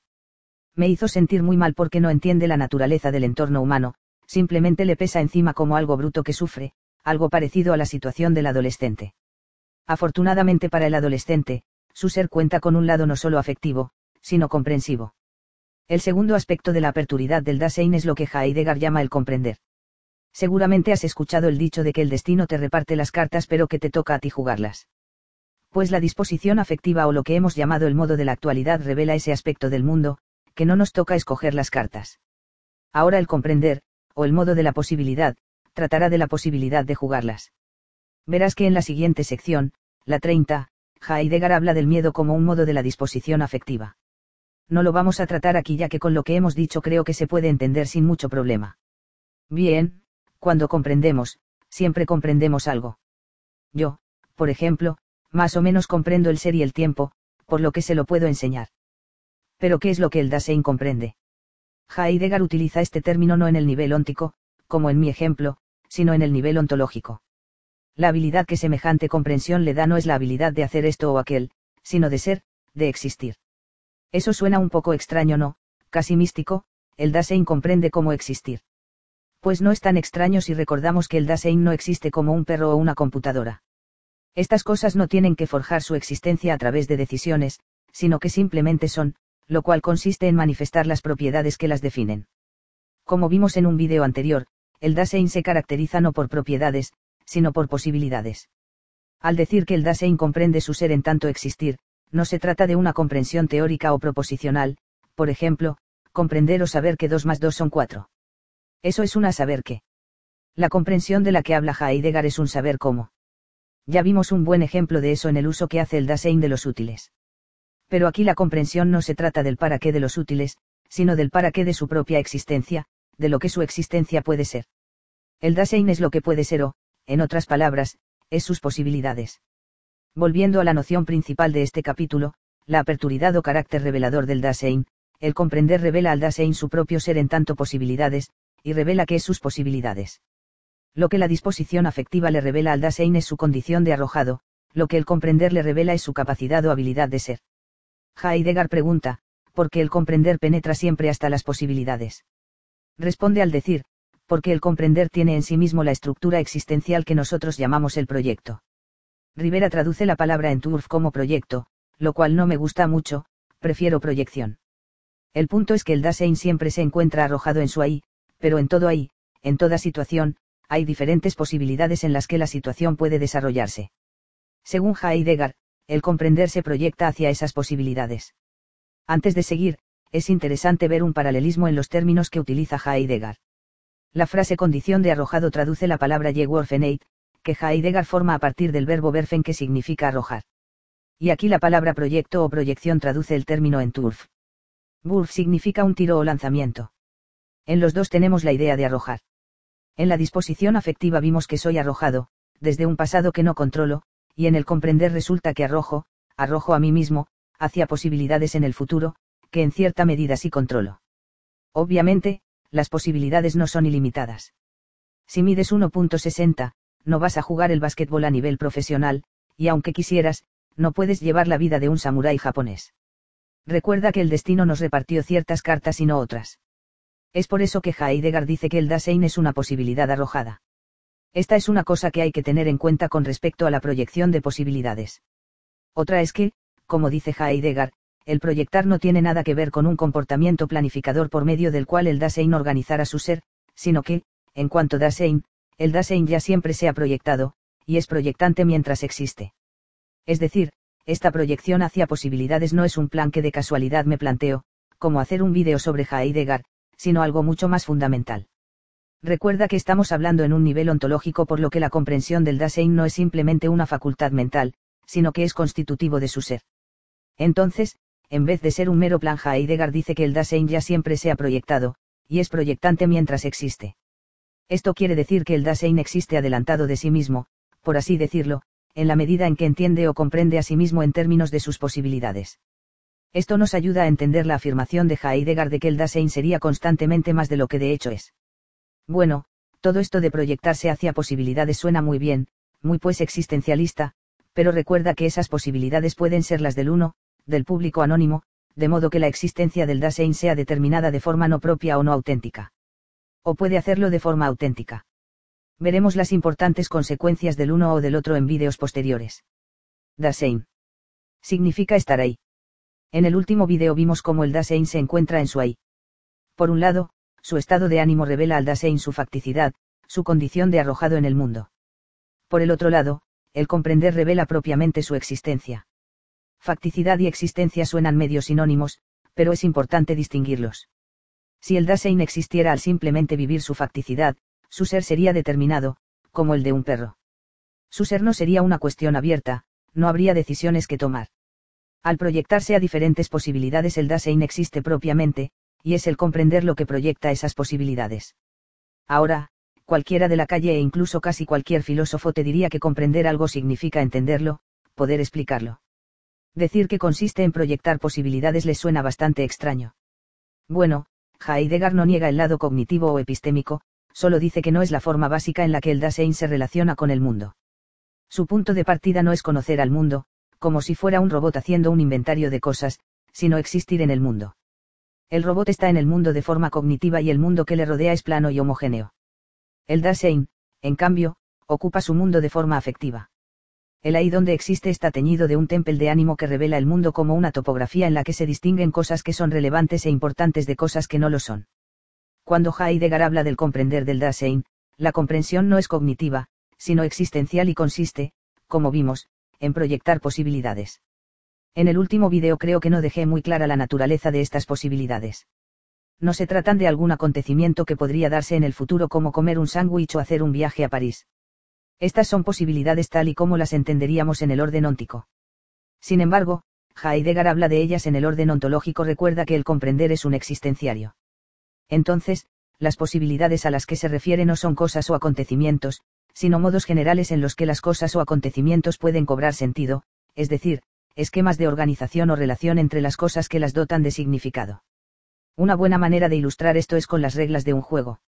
Hay muchos juegos de tabla, como el ajedrez, cuyas reglas determinan las posibles configuraciones de las piezas entre sí. Algunas configuraciones tienen sentido, otras no. Si cambias las reglas, tienes otro juego o, en el contexto de Heidegger, otra posibilidad de vida, de existencia. Lo que hacen las posibilidades que el Dasein proyecta es reconfigurar el sentido de lo que a nivel óntico ocurre.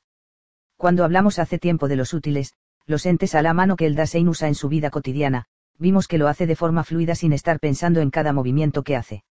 Su mundo en ese sentido es una totalidad de relaciones entre los útiles que es implícita y por tanto muy familiar. Esta totalidad es una posibilidad de existencia, como ese conjunto de reglas que acabamos de tratar. En la sección 32 Heidegger dice, el proyectarse del comprender tiene su propia posibilidad de desarrollo. A este desarrollo del comprender lo llamamos interpretación, es la elaboración de las posibilidades proyectadas en el comprender. Si el comprender proyecta posibilidades, la interpretación las hace explícitas. Cuando interpretamos algo, volvemos explícito el uso o el para qué de ese algo dentro de la totalidad de referencias en la que se encuentra.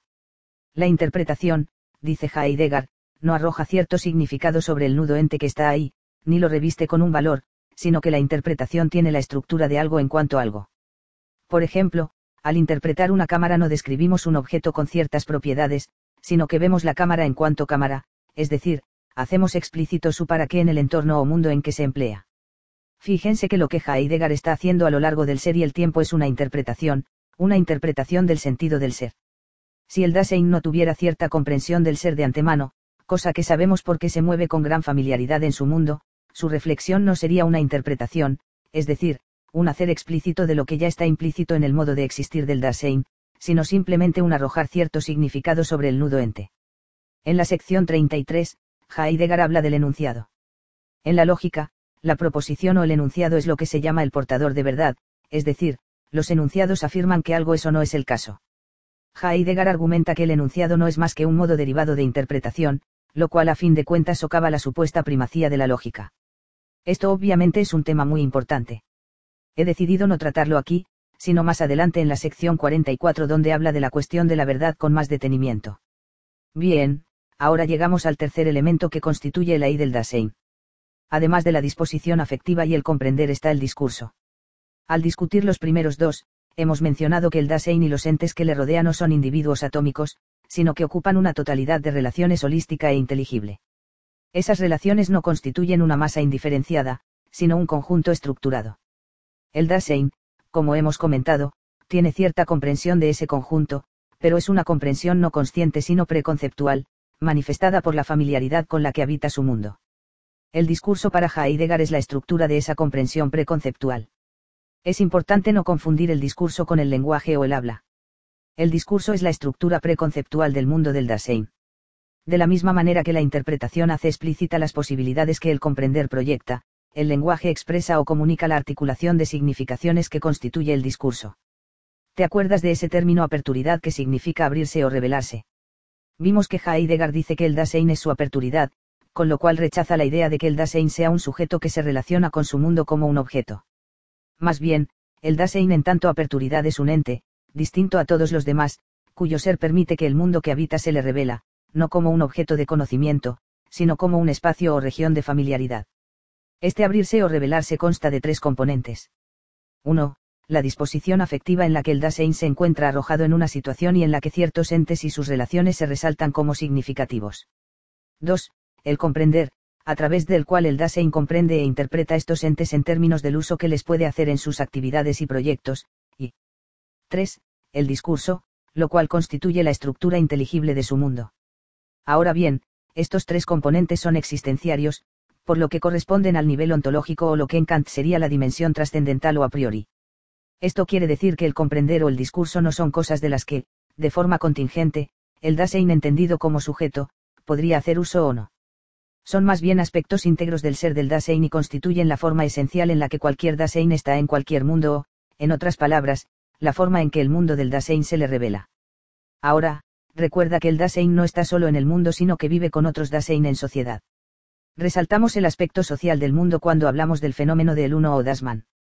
En las últimas secciones del capítulo 5, del 35 al 38, Heidegger vuelve al mundo social a tratar la aperturidad del Dasein que hemos estado discutiendo, pero ahora en su manifestación cotidiana, o sea, en la vida social del Dasein. Heidegger nos recuerda que el Dasein inmediata y regularmente se absorbe en el uno y es dominado por él. Si es así, surge la pregunta, ¿cuáles son los caracteres existenciales de la aperturidad del estar en el mundo cuando este estar en el mundo se mueve en la cotidianidad en el modo de ser del uno? Tiene el uno una disposición afectiva particular, una forma peculiar de comprender, discurrir e interpretar. La respuesta es sí. En las próximas tres secciones, Heidegger analiza cómo el uno anónimo afecta la manera en que el Dasein interpreta su mundo, y eso al fijar en tres fenómenos. 1. La habladuría. 2. La curiosidad y 3. La ambigüedad. En la sección 35 dice, el discurso que se expresa es comunicación. O sea, el discurso, que es la articulación de la inteligibilidad del mundo, puede expresarse en el lenguaje y de ese modo tenemos comunicación. Continúa diciendo que la tendencia de su ser consiste en llevar al que escucha a una participación en el estar vuelto aperiente hacia lo dicho en el discurso. ¿Te acuerdas de mi amigo Rafael, el carpintero? Por su larga experiencia, tiene una comprensión profunda y originaria del mundo de la carpintería y a veces me ha explicado con paciencia los detalles de alguna pieza que me estaba haciendo. Dado que comprende la estructura de ese mundo, me la puede comunicar. El punto de su habla es para que yo participe en ese mundo, para que a mí se me abra. Rafael sabe mucho del mundo de la carpintería, pero no de todos los mundos que componen el mundo social y su estructura. Es por eso que la comunicación es importante. El problema es que lo más común no es el habla en este sentido, sino la habladuría. En su texto sobre la verdad y la mentira en sentido extramoral, Nietzsche habla de la verdad como una hueste en movimiento de metáforas, metonimias, etc. que después de un prolongado uso, un pueblo considera firmes y canónicas describe las palabras del lenguaje como monedas que han perdido su troquelado por lo que ya no sirven como moneda, sino simplemente como metal. Heidegger está diciendo algo similar aquí. La habladuría es un habla que se ha desprendido de la comprensión originaria quedándose con una inteligibilidad meramente media o nivelada. En cierta medida esto es inevitable ya que ningún Dasein puede tener una comprensión originaria de todo aspecto del mundo. La mayor parte de lo que comprende está en un nivel más superficial o media y dado que no puede llegar a un nivel más profundo con todo, tiende a fijarse no en el objeto del lenguaje, es decir, en aquello sobre el que se habla, sino en el lenguaje mismo, en las palabras. El lenguaje es el medio que une a muchos individuos, posibilita la vida social. Pero al mismo tiempo nos hace perder de vista su objeto, la estructura del mundo de nuestra existencia. En vez de tratar de lograr un acceso auténtico y propio al objeto, el Dasein se pierde en lo que por prolongado uso se ha depositado en el lenguaje como firme y canónico. Es decir, su comprensión se alinea con lo que simplemente se dice. Esto se da no solo en la charla cotidiana con el vecino, sino también en la academia y en la política, por ejemplo. Nuestras discusiones se convierten en una especie de cámara de resonancia donde escuchamos eco tras eco de palabras que se repiten y que se vuelven su propia realidad, como las sombras en la caverna de Platón. En vez de facilitar la revelación de un mundo, la habladuría cierre nuestro acceso a él, y la comprensión del Dasein se pierde en la comprensión desarraigada e impersonal del Dasman, una comprensión impropia o no auténtica. El fenómeno de la habladuría nos lleva a la siguiente sección y el fenómeno de la curiosidad. Recuerda que el tempel de ánimo del Dasein le ayuda a orientarse o encontrarse en su mundo al poner en relieve sus aspectos significativos, los aspectos que de una manera u otra le importan. Sin embargo, la fuerte tendencia del lenguaje a desarraigarse del mundo de los entes de nuestra preocupación hace que los fenómenos que aparecen en el entorno del Dasein no tengan otra forma de distinguirse que por su cualidad espectacular. Es decir, son imágenes que llaman la atención no por su relación con los contornos de mis proyectos y preocupaciones, sino simplemente por su novedad. En este sentido, una imagen es tan buena o llamativa como cualquier otra siempre y cuando vayan pasando una tras otra. En vez de comprometerse activamente con un objeto, desarrollando su comprensión del mismo, el Dasein se distrae y se vuelve en un consumidor pasivo de lo que se presenta. El estímulo de lo novedoso y la distracción que produce hace que el Dasein no permanece mucho tiempo con nada ni con nadie. Va flotando en todas partes y no se queda en ninguna. Creo que todos hemos tenido esa experiencia en el Internet, navegando durante horas, haciendo clic en liga tras liga, estupefactos ante un plano despliegue de imágenes y palabras que en efecto revelan un mundo, pero uno nivelado y de la media. Este fenómeno explica por qué las películas de Hollywood no son muy profundas o llamativas, porque para que tengan el público más amplio, tienen que encerrar lo común, la media, lo que en general se entiende y se dice. Es posible que en todo esto el Dasein se tope con algo, un libro por ejemplo, que constituya una auténtica comprensión de algún tema u objeto, pero al ser impelido por la curiosidad no lo puede distinguir de algo chafa, de la mera habladuría. Esta ambigüedad, que trata en la sección 37, permite que la comprensión superficial sea ensalzada como grandiosa y que la de verdad se trate como rara o de poca importancia. Al final del capítulo 5, en la sección 38, Heidegger dice, habladuría, curiosidad y ambigüedad caracterizan la manera como el Dasein es cotidianamente suai, es decir, la aperturidad del estar en el mundo. En ellos y en su conexión de ser se revela un modo fundamental del ser de la cotidianidad, que nosotros llamamos la caída del Dasein. Obviamente, este término la caída nos hace pensar en la caída del hombre del jardín de Edén en la Biblia con todas sus connotaciones morales. No obstante, como comentamos al discutir el fenómeno del Dasman en la sección 27, Heidegger no pretende ningún comentario moralista aquí, como si el estado caído del hombre fuera una contingencia óntica que pudiera corregirse. La caída es más bien un existenciario, constituye parte del ser del Dasein. En el contexto de lo que hemos discutido hasta ahora, el término caída refleja la idea de desarraigo o desprendimiento que hemos mencionado. Dada su absorción en el anónimo público del Dasman, el Dasein se cae o se desprende de su mundo propio o auténtico. Como dice Heidegger, es propio de la facticidad del Dasein, que mientras es lo que es, se halla en estado de arrojado y es absorbido en el torbellino de la impropiedad del Dasman. Nuevamente, hay que tener claro que el Dasein no nace prístino y auténtico y luego cae de la gracia. La cotidianidad de su vida social es su posición default por así decirlo aun cuando sea regida por el Dasman y por tanto impropia, su comprensión no es por eso inútil para Heidegger. Al contrario, la comprensión y apropiación auténtica es posible solo al arrebatarlo de esta condición de trasfondo en la que se encuentra arrojado. Lo que le provoca al Dasein a hacerlo, a enfrentar la verdadera estructura de su existencia, y a la vez lo que le permite a Heidegger unificar todos los diversos elementos del ser del Dasein que hemos visto hasta ahora es un simple tempel de ánimo, la angustia. Esto, y su existenciario correspondiente, el cuidado, serán el tema del capítulo 6 y del próximo vídeo. Nuestra lectura de El ser y el tiempo hasta ahora ha sido como un paseo por una nueva ciudad. Nuestro guía, Heidegger, ha estado señalando sus principales características, monumentos, edificios, calles, su historia, etc. y nosotros como buenos turistas tomando fotos, muchas fotos. La ciudad que nos enseña no es París ni Roma, sino ese existenciario general con el que empezamos la sección 12, el estar en el mundo. Recuerda que la estructura del ser del Dasein, de su forma de existir, es estar en el mundo. Desde esa sección, hemos visto muchos elementos de esa estructura, como los turistas con sus fotos, pero por exhaustivo que haya sido el análisis, falta algo que unifique todos estos elementos en una totalidad simple y clara. Cambiando la metáfora, es como si hubiéramos escuchado por separado los diferentes instrumentos que intervienen en una sinfonía de Beethoven. Tenemos cierta idea de cómo suena la sinfonía, pero para realmente saberlo hace falta que el director tome su batuta y una las diversas partes para que se oiga claramente. A eso baja Heidegger en la sección 39 cuando pregunta, ¿será posible captar en su totalidad este todo estructural de la cotidianidad del Dasein? Obviamente, responde que sí, ya que si no pues aquí terminaría el libro verdad. Como ya ha hecho muchas veces, recurre a un tempel de ánimo, en este caso a la angustia. Partiendo del contexto de la caída que vimos en el último vídeo, la descripción fenomenológica de la angustia revelará que el ser del Dasein en su totalidad puede captarse o entenderse en términos del cuidado.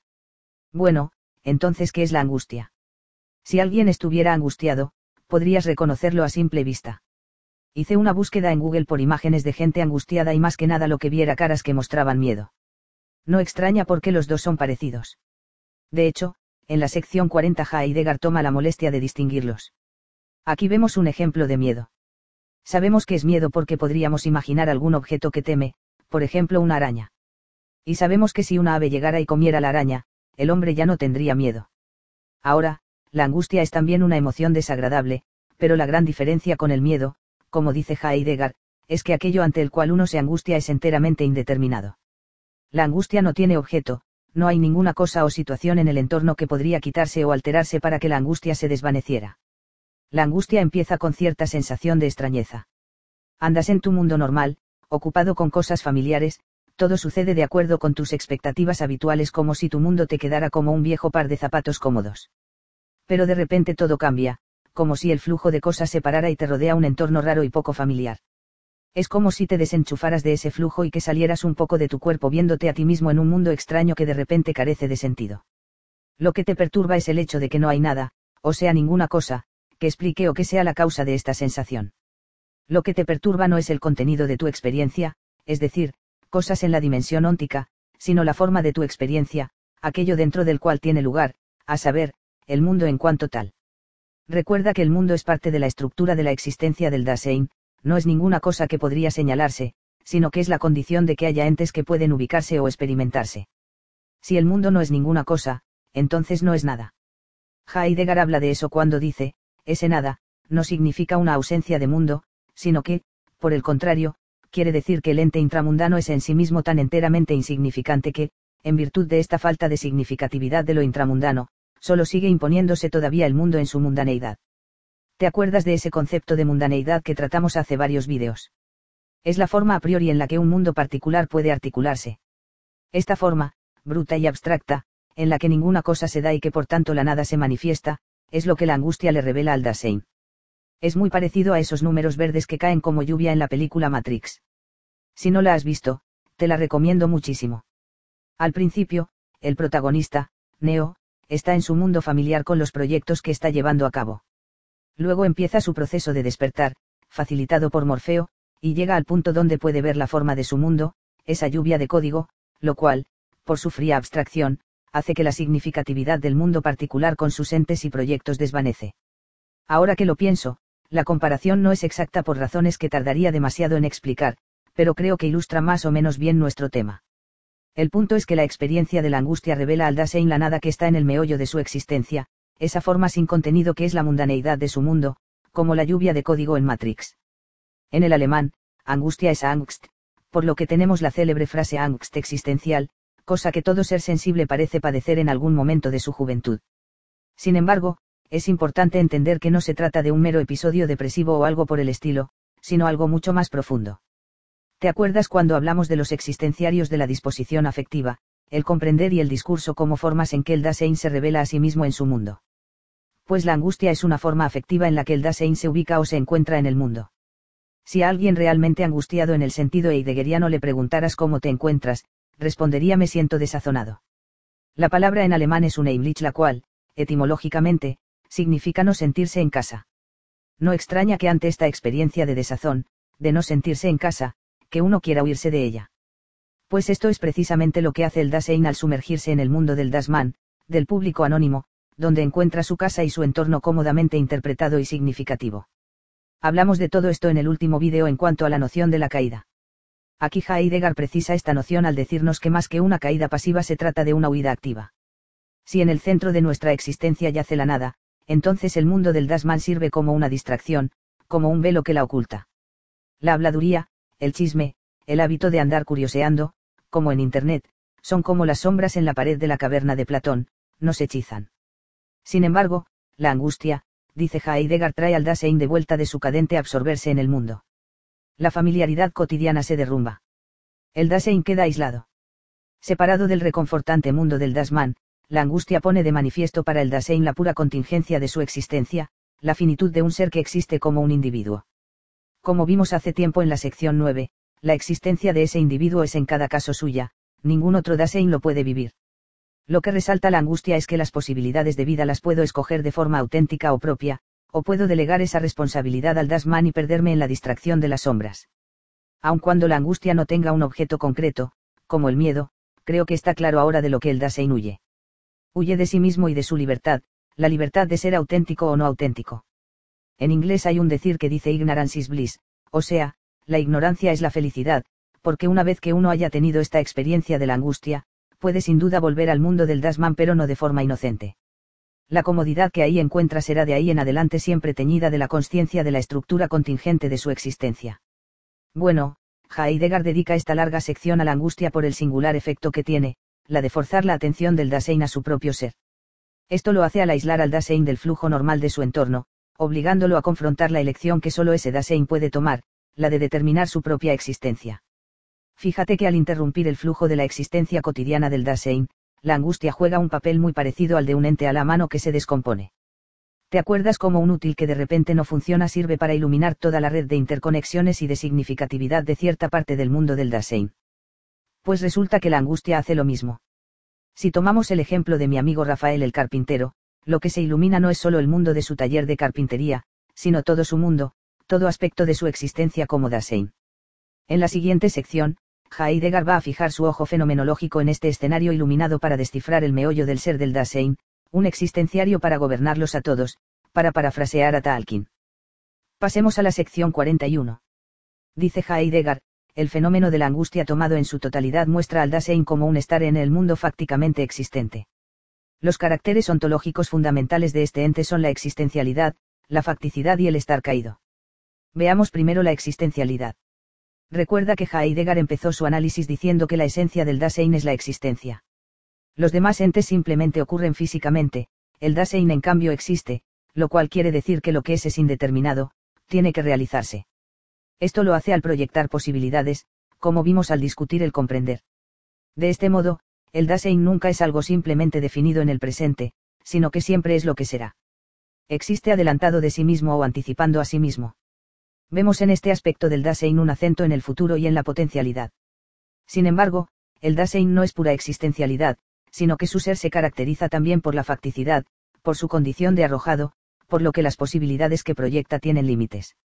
Este aspecto del ser del Dasein acentúa el presente, el carácter bruto de la actualidad, y como vimos al discutir la aperturidad del Dasein, la forma en que se encuentra en ese mundo cuyo límites lo determinan es a través de la disposición afectiva, los temples de ánimo. Si agregamos este aspecto al anterior, tenemos, como dice Heidegger, que, el anticiparse así, más plenamente comprendido, significa anticiparse así estando ya en un mundo. Dicho de otra manera, el existir es siempre existir fáctico la existencialidad está determinada esencialmente por la facticidad. El último carácter ontológico fundamental del ser del Dasein es el estar caído. El Dasein existe en el mundo no de forma solipsista, sino en medio de otros Dasein. En su existencia cotidiana, que es lo que Heidegger está analizando, el Dasein está en medio de los otros Dasein de forma predominantemente no auténtica, es decir, donde sus posibilidades de vida son determinadas por el Dasman. En todo caso, este estar caído no es una mera casualidad contingente, sino parte de la estructura del ser del Dasein. Tras una discusión de la existencialidad, la facticidad y el estar caído Heidegger concluye, la totalidad existencial del todo estructural ontológico del Dasein debe concebirse, pues, formalmente, en la siguiente estructura, el ser del Dasein es un anticiparse así estando ya en, el mundo, en medio de, el ente que comparece dentro del mundo. Eso, en pocas palabras, es aquello en el que consiste el ser del Dasein pero dado que sería muy torpe tener que decir todo eso a cada rato, Heidegger lo reduce a una sola palabra. Dice, este ser da contenido a la significación del término cuidado. Para alguien leyendo el texto en el alemán, no le resulta tan extraño que Heidegger unifique los diversos elementos del ser del Dasein en esta noción de cuidado ya que éste traduce el término alemán sarga, algunos de cuyos cognados se han encontrado a lo largo de la lectura. En la sección 12, Heidegger habla del besorgen no ocupación. El Dasein se porta con los entes del mundo no de forma desinteresada, como un científico, sino de manera atenta, ocupándose de ellos. Y al discutir su relación con otros Dasein, habla Heidegger del fursorge o solicitud. Mi hermano o amigo no me es indiferente, sino que me importa y lo trato de forma atenta. Con esto, podemos entender mejor un decir popular. Si algo me tiene sin cuidado, eso quiere decir que le otorgo poca importancia o relevancia. Me es indiferente pero el mundo del Dasein no puede ser así. Iniciamos nuestro análisis diciendo que el ser del Dasein se caracteriza en términos globales como estar en el mundo. Y terminamos haciendo explícito el sentido a esa idea, a saber, que el Dasein está en el mundo de forma cuidadosa o atenta. Una manzana o una computadora no tiene que hacer nada con respecto al mundo para ser lo que es, solo tiene que encerrar propiedades.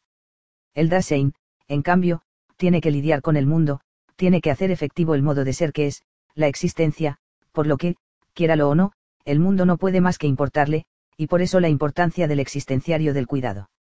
Cerrando este análisis del ser del Dasein, Heidegger vuelve, en las últimas dos secciones de la primera parte, a una discusión de la realidad y la verdad que había tratado en parte en el tercer capítulo al discutir la noción del mundo en Descartes.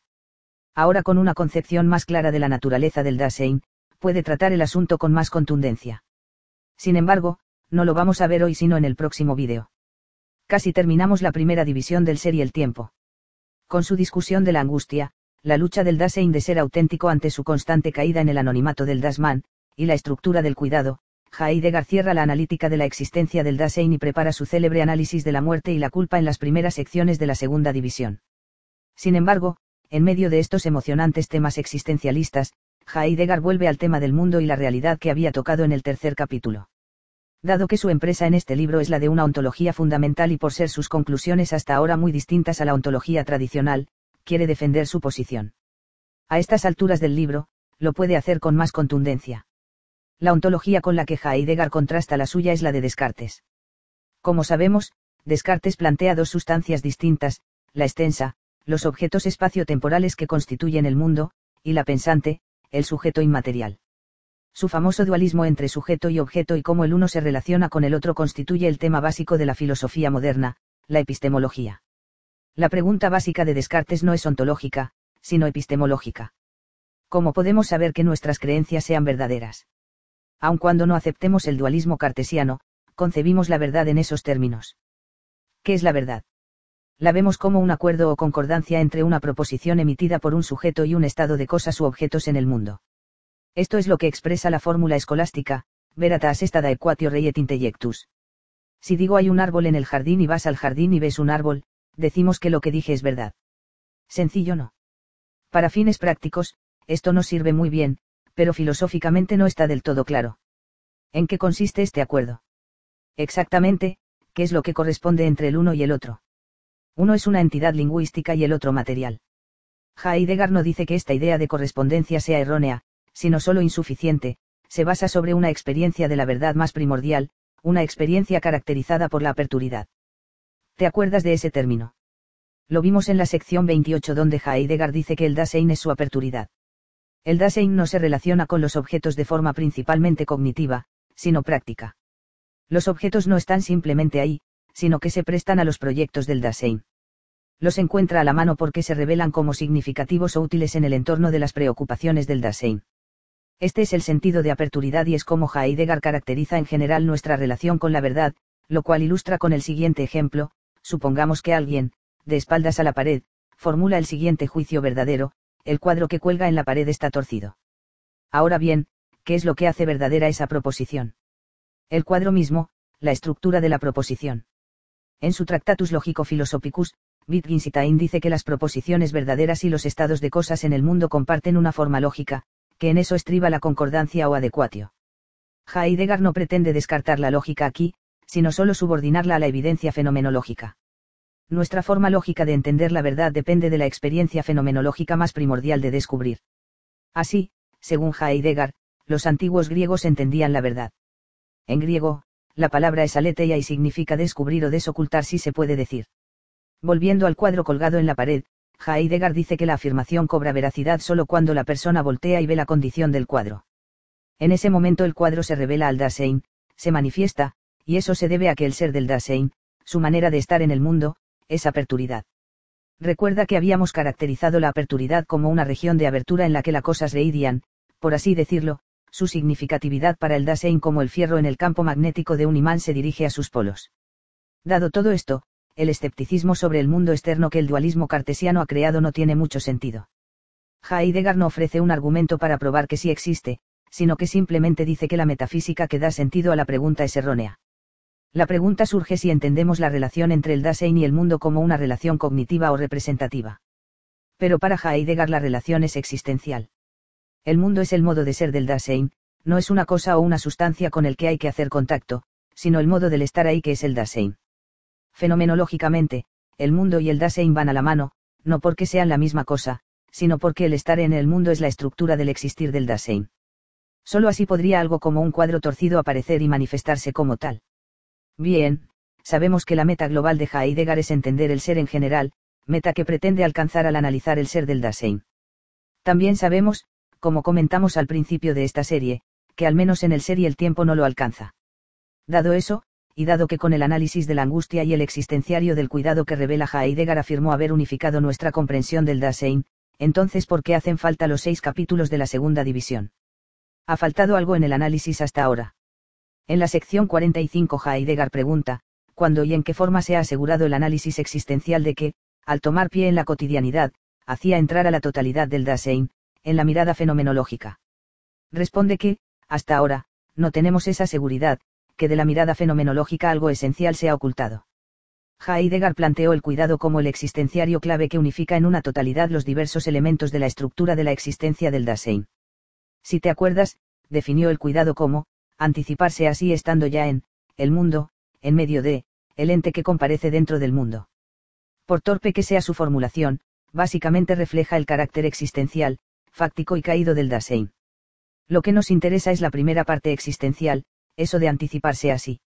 Lo que quiere decir es que el Dasein existe anticipado de sí mismo, en un futuro de posibilidades abiertas, posibilidades que ningún sustrato fáctico determina.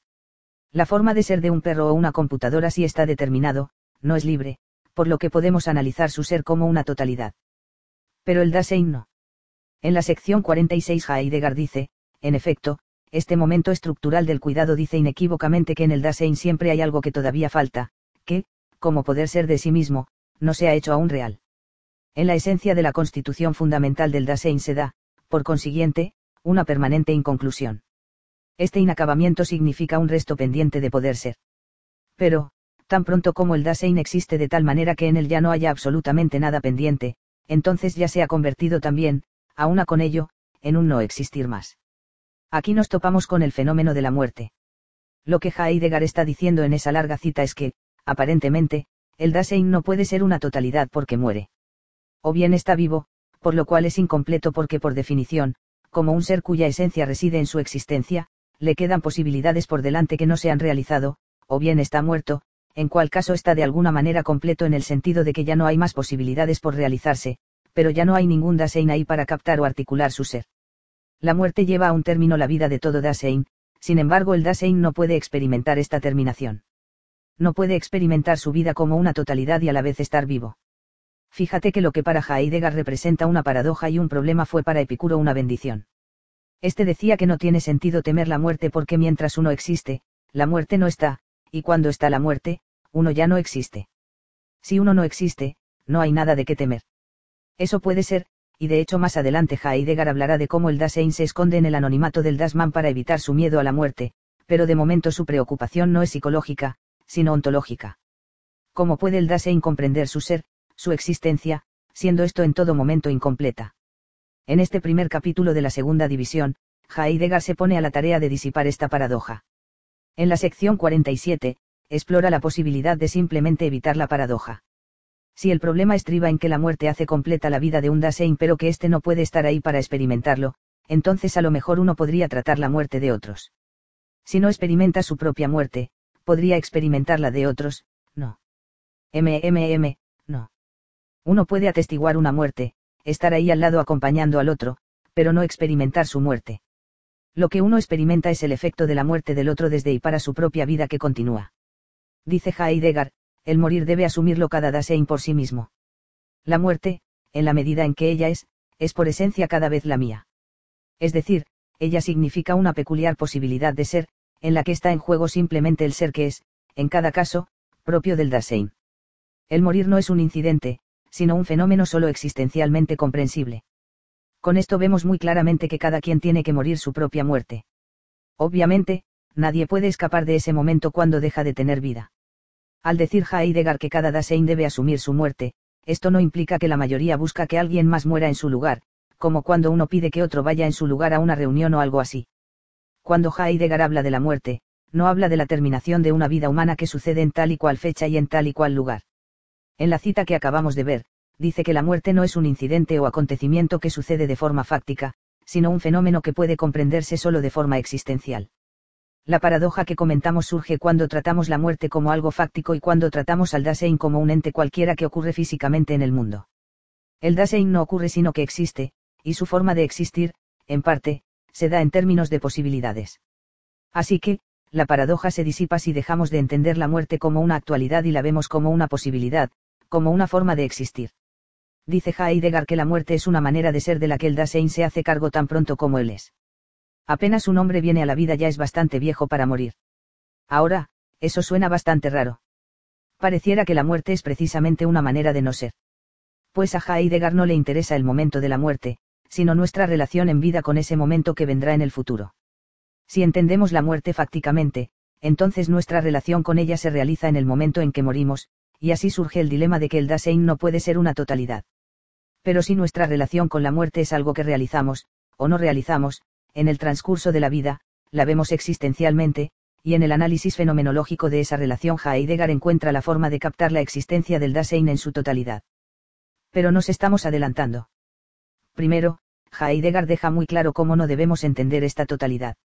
En la sección 48, vuelve a lo que comentamos anteriormente sobre el carácter incluso del ser del Dasein, el hecho de que, debido a las posibilidades que proyecta, siempre hay algo que todavía falta por realizarse. Aquí dice, al Dasein le pertenece, mientras está siendo, un no todavía que él habrá de ser, un resto siempre pendiente. Lo que hace en esta sección es distinguir este resto pendiente de otras interpretaciones con las que no debemos confundir el caso del Dasein. Tendemos a visualizar nuestra vida como una línea, por un extremo está el nacimiento y por el otro la muerte, los dos formando los límites de la vida. Al verlo así, lo vemos como cualquier objeto físico, como una pintura por ejemplo cuyo marco describe sus límites, o una calle cuyas banquetas la limitan. La existencia del Dasein no se define de la misma manera que la extensión de una pintura. La muerte aniquila al Dasein, el marco de la pintura no. Entonces la muerte como fin no limita al Dasein de la misma manera que los límites de los objetos físicos. Pareciera que ese carácter del Dasein de siempre tener un resto pendiente puede apreciarse también en otros tipos de ente. Un rompecabezas se completa cuando las piezas restantes se incorporan a las demás, la luna se completa con el ir menguando de la sombra encubridora, y una deuda se liquida al pagar lo que faltaba. En todos estos ejemplos tenemos entes, sean meramente físicos o a la mano, que se conciben como compuestos de partes. Una silla sin patas no es una silla. No es una totalidad en tanto silla hasta ponerle patas. Pero el resto pendiente o no todavía del Dasein no puede concebirse de la misma forma. El Dasein es lo que es debido a su no todavía. Bueno, si no se puede comparar con elementos externos agregándose para formar una totalidad, quizá la muerte del Dasein sea una especie de principio interior que lleve al Dasein a su culminación o completitud, como un fruto llegando a ser maduro. Esto tampoco le convence a Heidegger. El fruto no ha realizado su potencialidad hasta que se haya madurado, pero si comparamos eso con la muerte sería como decir que la muerte representa la culminación de la potencialidad del Dasein. Es más que patente que la mayoría de la gente llega a la muerte con una sensación de precisamente no haber cumplido sus potencialidades. Lo que vemos en estos ejemplos es la liquidación o terminación de un resto pendiente o, en otras palabras, la actualización de una posibilidad, la deuda se paga, el fruto se madura, etc. El no todavía del Dasein en cambio no es como la maduración de un fruto, lo cual logra realizar su esencia solo en ese momento final. Lo que para el Dasein queda por hacerse permanece siempre como una posibilidad abierta. Sin duda, el Dasein en tanto organismo fisiológico, no es eterno, llega a morir. Este acontecimiento óntico Heidegger lo llama dejar de vivir. La palabra muerte en cambio la reserva para el fenómeno ontológico de relacionarse con la muerte a futuro mientras uno vive. Este es el sentido de su afirmación que vimos antes de que la muerte es una manera de ser de la que el Dasein se hace cargo tan pronto como él es. En este sentido, por morboso que suene, uno puede vivir su propia muerte. Visto así, la muerte no es una actualidad, un hecho posterior con lugar y fecha, sino una posibilidad. La muerte como posibilidad es lo que Heidegger quiere decir por la frase estar vuelto hacia el fin.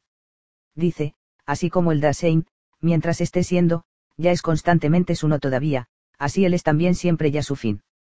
El terminar a que se refiere la muerte no significa un haber llegado a fin del Dasein, sino a un estar vuelto hacia el fin. Los detalles interesantes de esa relación serán el tema del próximo vídeo. Hoy me topé con un colega de la universidad que no había visto en mucho tiempo. En la conversación me dijo que la próxima semana cumplía 80 años de edad, y me quedé pensando que probablemente no le queda mucho tiempo más y que ha de estar pensando en su muerte. Yo a mis 50 años empiezo a pensarlo más, pues estoy más cerca del fin que el inicio. Y luego pensé no, eso es precisamente como hay que no pensar en la muerte, al menos según Heidegger. En el último video hablamos mucho de la noción de la muerte como fin y que el fin del Dasein no es como el fin de otros entes en el mundo. Como dice Heidegger, el terminar a que se refiere la muerte no significa un haber llegado a fin del Dasein, sino a un estar vuelto hacia el fin. Tenga uno 50, 80 o 20 años de edad, apenas un hombre viene a la vida, ya es bastante viejo para morir. Mi amigo de 80 años está más cerca a la muerte que yo, a la muerte entendida como un acontecimiento que sucede a todos en algún momento determinado, es decir, a la muerte como una actualidad. Pero los dos estamos en la misma situación ante la muerte entendida como una posibilidad.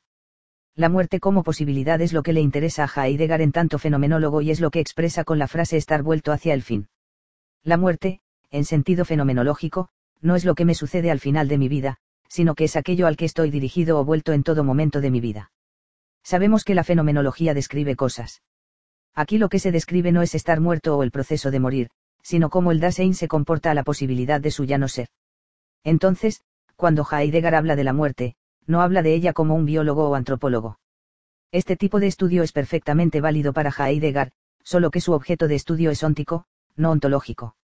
Un botánico te puede decir cómo una planta fenece, y un médico cómo un ser humano deja de vivir, pero la muerte del Dasein es otro asunto. Esa es una cuestión ontológica que trata de la manera de ser en la que el Dasein está vuelto hacia su muerte. Es decir, no es una cuestión empírica, sino existencial. En la sección 50, Heidegger empieza a analizar la estructura existencial de la muerte. Siguiendo la interpretación de la muerte como una posibilidad y no una actualidad, Heidegger agrega que la muerte es algo inminente, es decir, algo que está delante del Dasein. En este sentido, pareciera ser entonces como otras posibilidades que están delante, por ejemplo, una tormenta, la remodelación de una casa, la llegada de un amigo. Sin embargo, no son lo mismo. La tormenta o el amigo pueden llegar, pueden actualizarse, y así el Dasein puede relacionarse con ellos al refugiarse o al conversar. Pero la única forma en que puede relacionarse con su muerte es como una posibilidad, ya que si se actualizara ya no habría un Dasein. Como dice Heidegger, la muerte es la posibilidad de la radical imposibilidad de existir. Además, una tormenta o la llegada de un amigo no es una posibilidad inminente en todo momento de la vida, mientras que la muerte sí. No hay momento en el que la muerte del Dasein no sea posible, ningún momento de su existencia que no puede posiblemente ser el último. Entonces, la posibilidad de la muerte se distingue de todas las demás posibilidades al ser aquella que condiciona cualquier otra posibilidad, es la posibilidad de toda posibilidad por así decirlo. Dado todo esto, Heidegger dice que la muerte se revela así como la posibilidad más propia, irrespectiva e insuperable.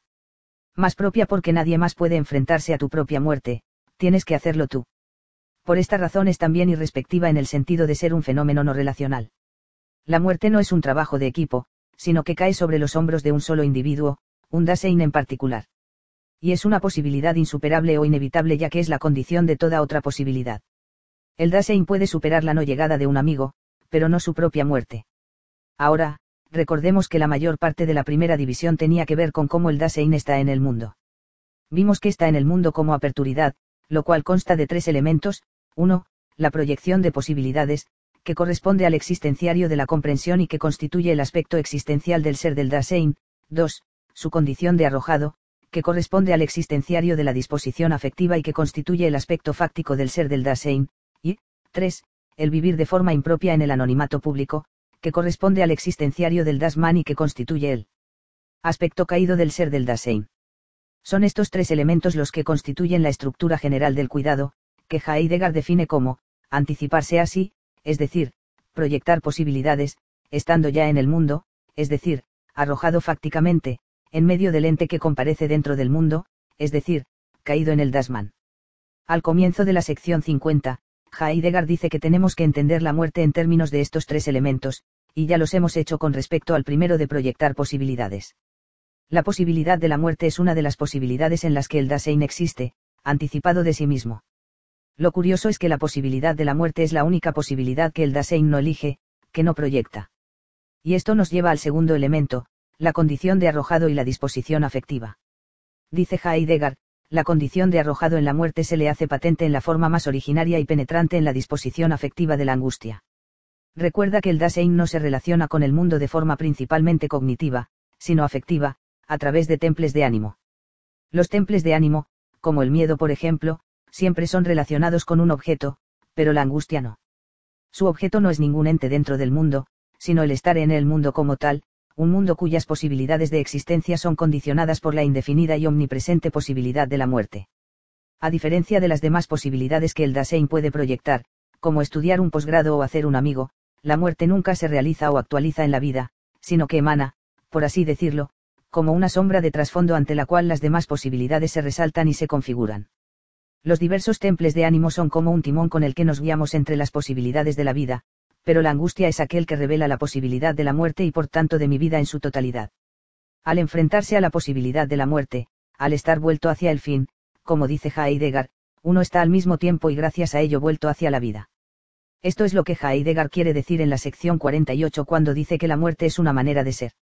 La experiencia de la angustia resalta el carácter propio e insuperable no solo de la muerte sino de la vida misma, resalta el hecho de que el único responsable de la vida de uno es el mismo Dasein y no un otro anónimo. La mortalidad del Dasein pone de manifiesto la contingencia y finitud de su ser, el hecho de que todo pudo haber sido de otra forma y que por tanto los contornos de la vida de uno no vienen ya hechas, sino que tienen que ser escogidas de manera propia. Lo que hemos descrito aquí es una manera auténtica de ser hacia la muerte. Sin embargo, la existencia cotidiana del Dasein no es así debido al último elemento constitutivo de su ser, la caída. En su vida cotidiana, el Dasein interpreta el mundo, e incluso la muerte, en términos de la habladuría del Dasman.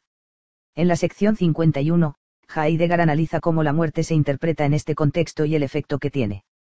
Todos los días en las noticias nos enteramos de gente que ha muerto, o bien por el narco aquí en Veracruz o por la hambruna en Somalia, ni hablar de los millones que mueren cada año por causas naturales.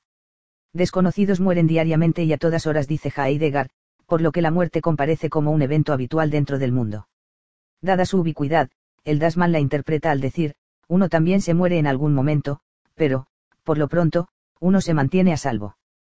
Tú no te mueres, sino que uno se muere. Este uno anónimo permite que todos se refugien en la ilusión de que la muerte llega a uno más no a mí o a ti.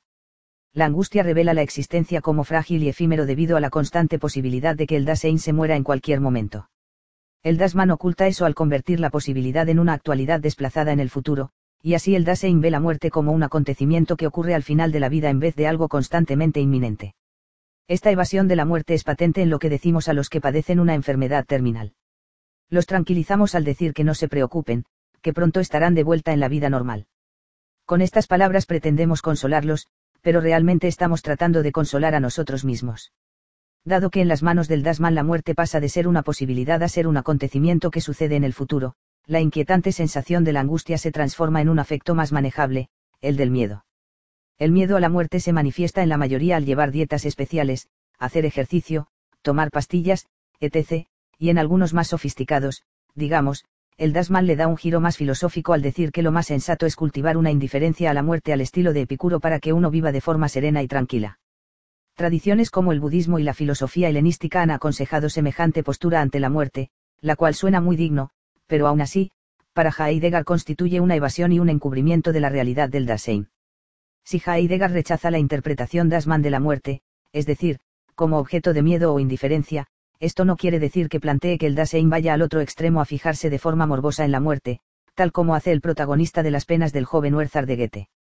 Obviamente, uno puede suicidarse, como el joven Huerzar, pero dado que la muerte es la posibilidad de la imposibilidad del Dasein, cuando Heidegger habla de la muerte no habla de ella como una posibilidad que hay que actualizar. Si fuera así, el suicidio sería la decisión más auténtica que uno podría tomar. Más bien, se trata de mantenerse en su permanente posibilidad, ya que de esta forma los contornos de la vida se iluminan como posibilidades para escogerse. En la vida cotidiana, el Dasman le quita a uno la carga, la responsabilidad, de tomar estas decisiones. La angustia ante la muerte nos restaura la responsabilidad. A fin de cuentas, como veremos más adelante, la angustia posibilita la libertad.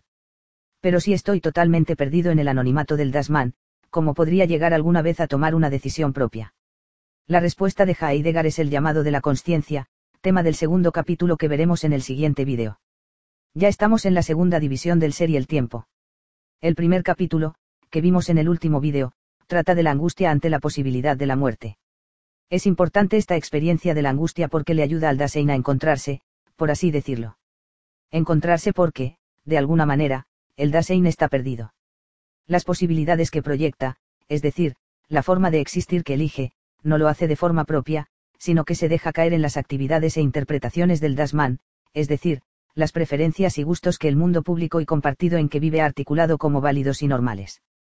Sus posibilidades de existencia han sido escogidas por el Dasman, lo cual le quita al Dasein la carga y responsabilidad de escogerlas. La experiencia de la angustia es precisamente lo que nos restaura esta responsabilidad, o al menos muestra que fue ilusoria la libertad de no escoger. Lo que la angustia ante la muerte revela es la posibilidad de vivir de forma propia. Pero una cosa es la posibilidad de vivir así, cosa que Heidegger ha descrito muy bien hasta ahora, y otra es realizarlo concretamente en la vida de uno. Si el Dasein está perdido en el Dasman, ¿cómo podría salir de esa condición y elegir su vida de forma auténtica? En el segundo capítulo, Heidegger nos da una respuesta. En la sección 54 Heidegger dice, como está perdido en el uno, primero debe encontrarse. Y para poder de algún modo encontrarse, debe ser mostrado a sí mismo en su posible propiedad. Lo que muestra esta propiedad al Dasein es lo que Heidegger llama la voz, o la llamada, de la conciencia. Dice que el llamar es un modo del discurso en el que se apela al Dasein a hacerse cargo de su más propio poder ser sí mismo. Bueno, eso suena bonito, pero ¿cómo oye el Dasein esa llamada? El Dasein está inmerso en el Dasman, lo que oye no es la llamada de la conciencia, sino la llamada telefónica, los sonidos de las notificaciones de WhatsApp y Facebook y toda la habladuría que eso implica. En la sección 55, Heidegger dice que la llamada de la conciencia quebrantará la escucha del uno en la que el Dasein se desoye a sí mismo si logra despertar, en virtud de su propio llamar, una escucha de características enteramente contrarias a las del escuchar perdido en el uno. A diferencia del zumbido de la habladuría cotidiana, la llamada ha de llamar silenciosa e inequívocamente, sin dar lugar a la curiosidad. El modo de discurso de esta llamada no es vocal o empírico, es decir, no se dice nada, sino más bien se revela algo.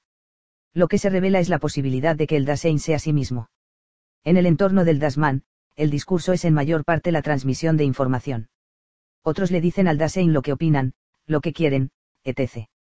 Esta llamada, en cambio, no dice nada, no imparte ninguna información, sino que es una especie de convocatoria, pone en claro todo aspecto de la existencia del Dasein, las posibilidades que conforman su vida y que han sido articuladas por el Dasman, y le convoca a escuchar la posibilidad de ser sí mismo, de ser un agente propio. De lo que se trata es despertar al Dasein del trance o hechizo que el mundo ejerce sobre él para que experimente el desazón de la existencia, lo que Heidegger llama un Heimlichkeit. El Dasein es un Heimlich porque sea como se encuentre en su existencia en cualquier momento dado, ese estado no es todo lo que el Dasein es o podría ser. No puede identificarse con ni reducirse a la forma de vida que lleva o el mundo que habita. Por consiguiente, nunca se siente totalmente en casa, eso es lo que literalmente significa un Heimlich. En su cotidianidad, el Dasein huye de este Unheimlichkeit a los brazos del Dasman. Pero la llamada de conciencia pone en relieve su Unheimlichkeit, su responsabilidad existencial, provocando así una confrontación con su propia potencialidad para la individualidad genuina. Ahora, esta llamada de la conciencia suena hasta ahora medio misteriosa, como algo que solo santos o grandes filósofos experimentan. Pero la verdad, no es tan complicado. Todos hemos experimentado una llamada de la conciencia. Dices una mentira, robas algo de una tienda, o no ayudas a alguien que necesita tu apoyo, y te llega una sensación incómoda, te sientes mal. El nombre que damos a esa sensación es culpa. Es incómoda la llamada porque va contra nuestra voluntad, no queremos hacer caso de la exigencia de esta voz de volverlo robado o pedir disculpas al amigo. Heidegger dice algo muy parecido en la sección 58, que la llamada acusa al Dasein de ser culpable. Sin embargo, lo que entiende por culpa es algo distinto porque lo entiende ontológicamente. En la vida óntica o cotidiana, es posible imaginar cumplir con todas las reglas morales y nunca sentir la culpa. Sin embargo, visto ontológicamente, Heidegger dice que en el meollo de nuestro ser somos en todo momento culpables.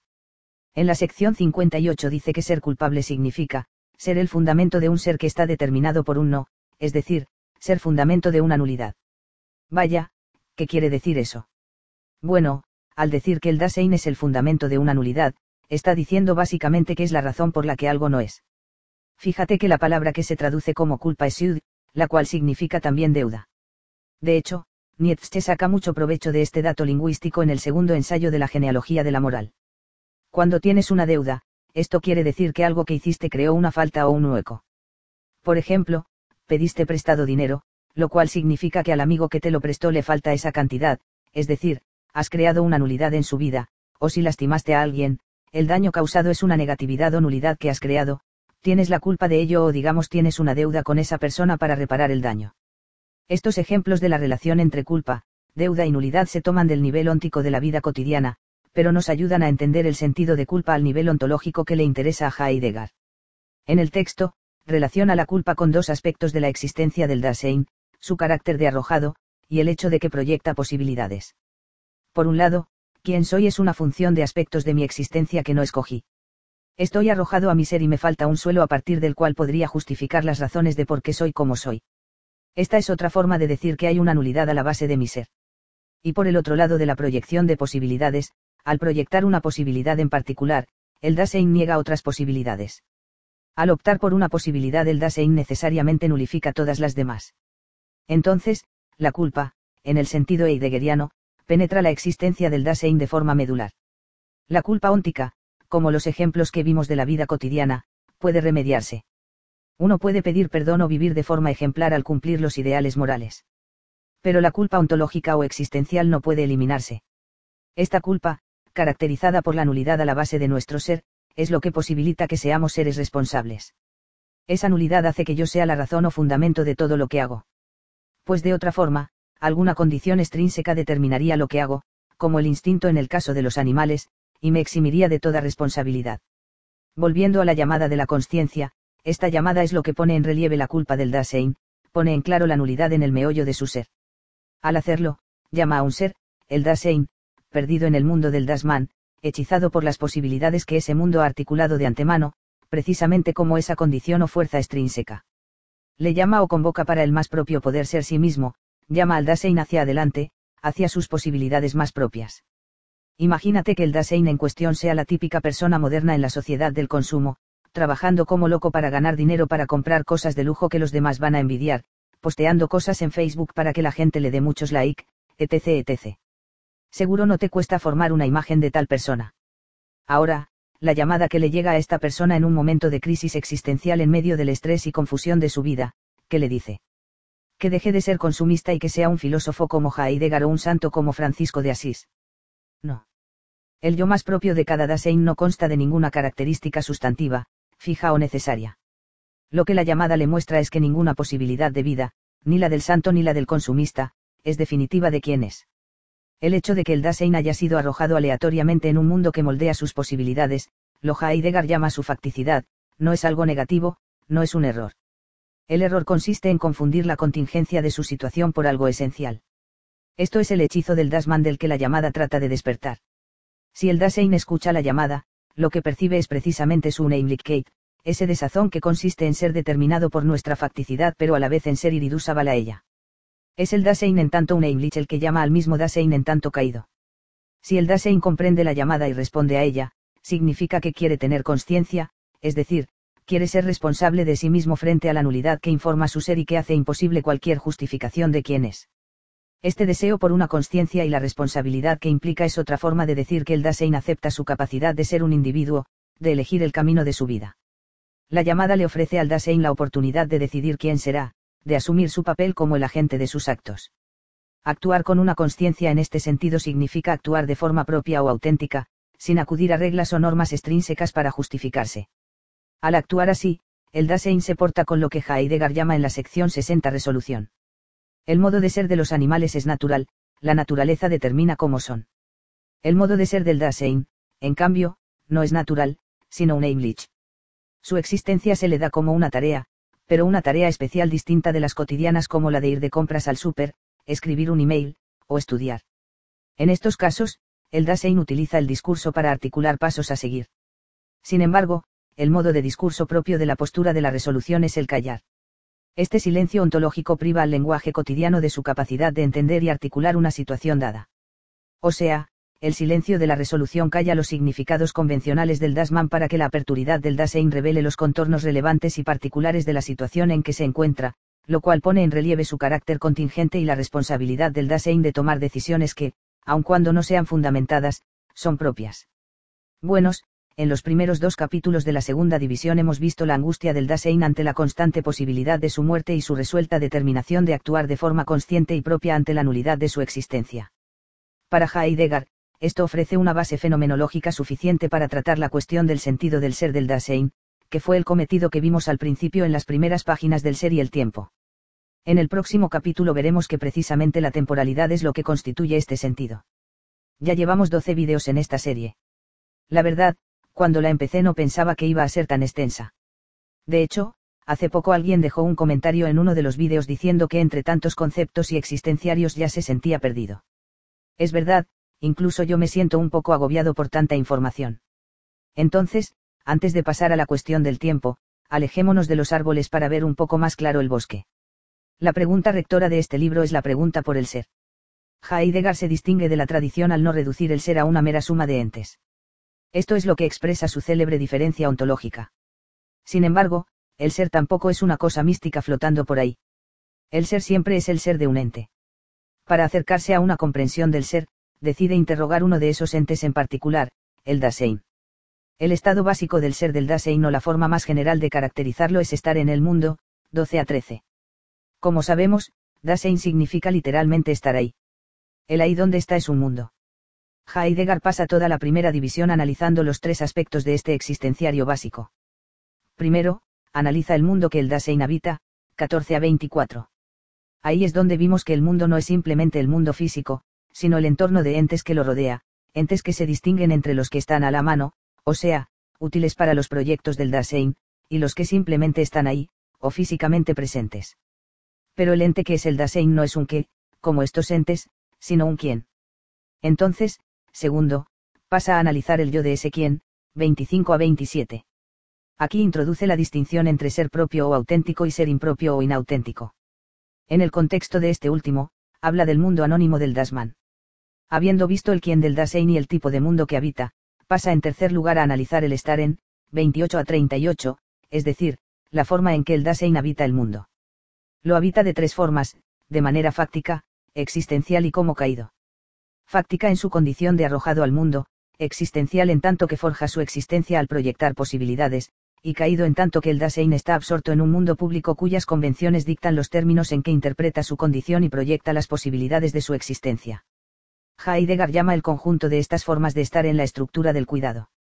Este término, cuidado, significa que el ser del Dasein, su existencia, es una cuestión abierta sobre la que no es indiferente, cuida su ser en el sentido de estar atento a las decisiones que tiene que tomar continuamente. La decisión más importante es aquella que el Dasein tiene que tomar ante la experiencia de la angustia la cual revela la constante posibilidad de la muerte. Acepta el Dasein su finitud, o se deja tranquilizar por las racionalizaciones del Dasman y al oír la llamada de la conciencia y la nulidad que revela en el meollo de su ser, se responsabiliza por las decisiones que tome, decisiones que ningún hecho en el mundo puede justificar, o deja que se rija por las cómodas opciones que ofrece el Dasman.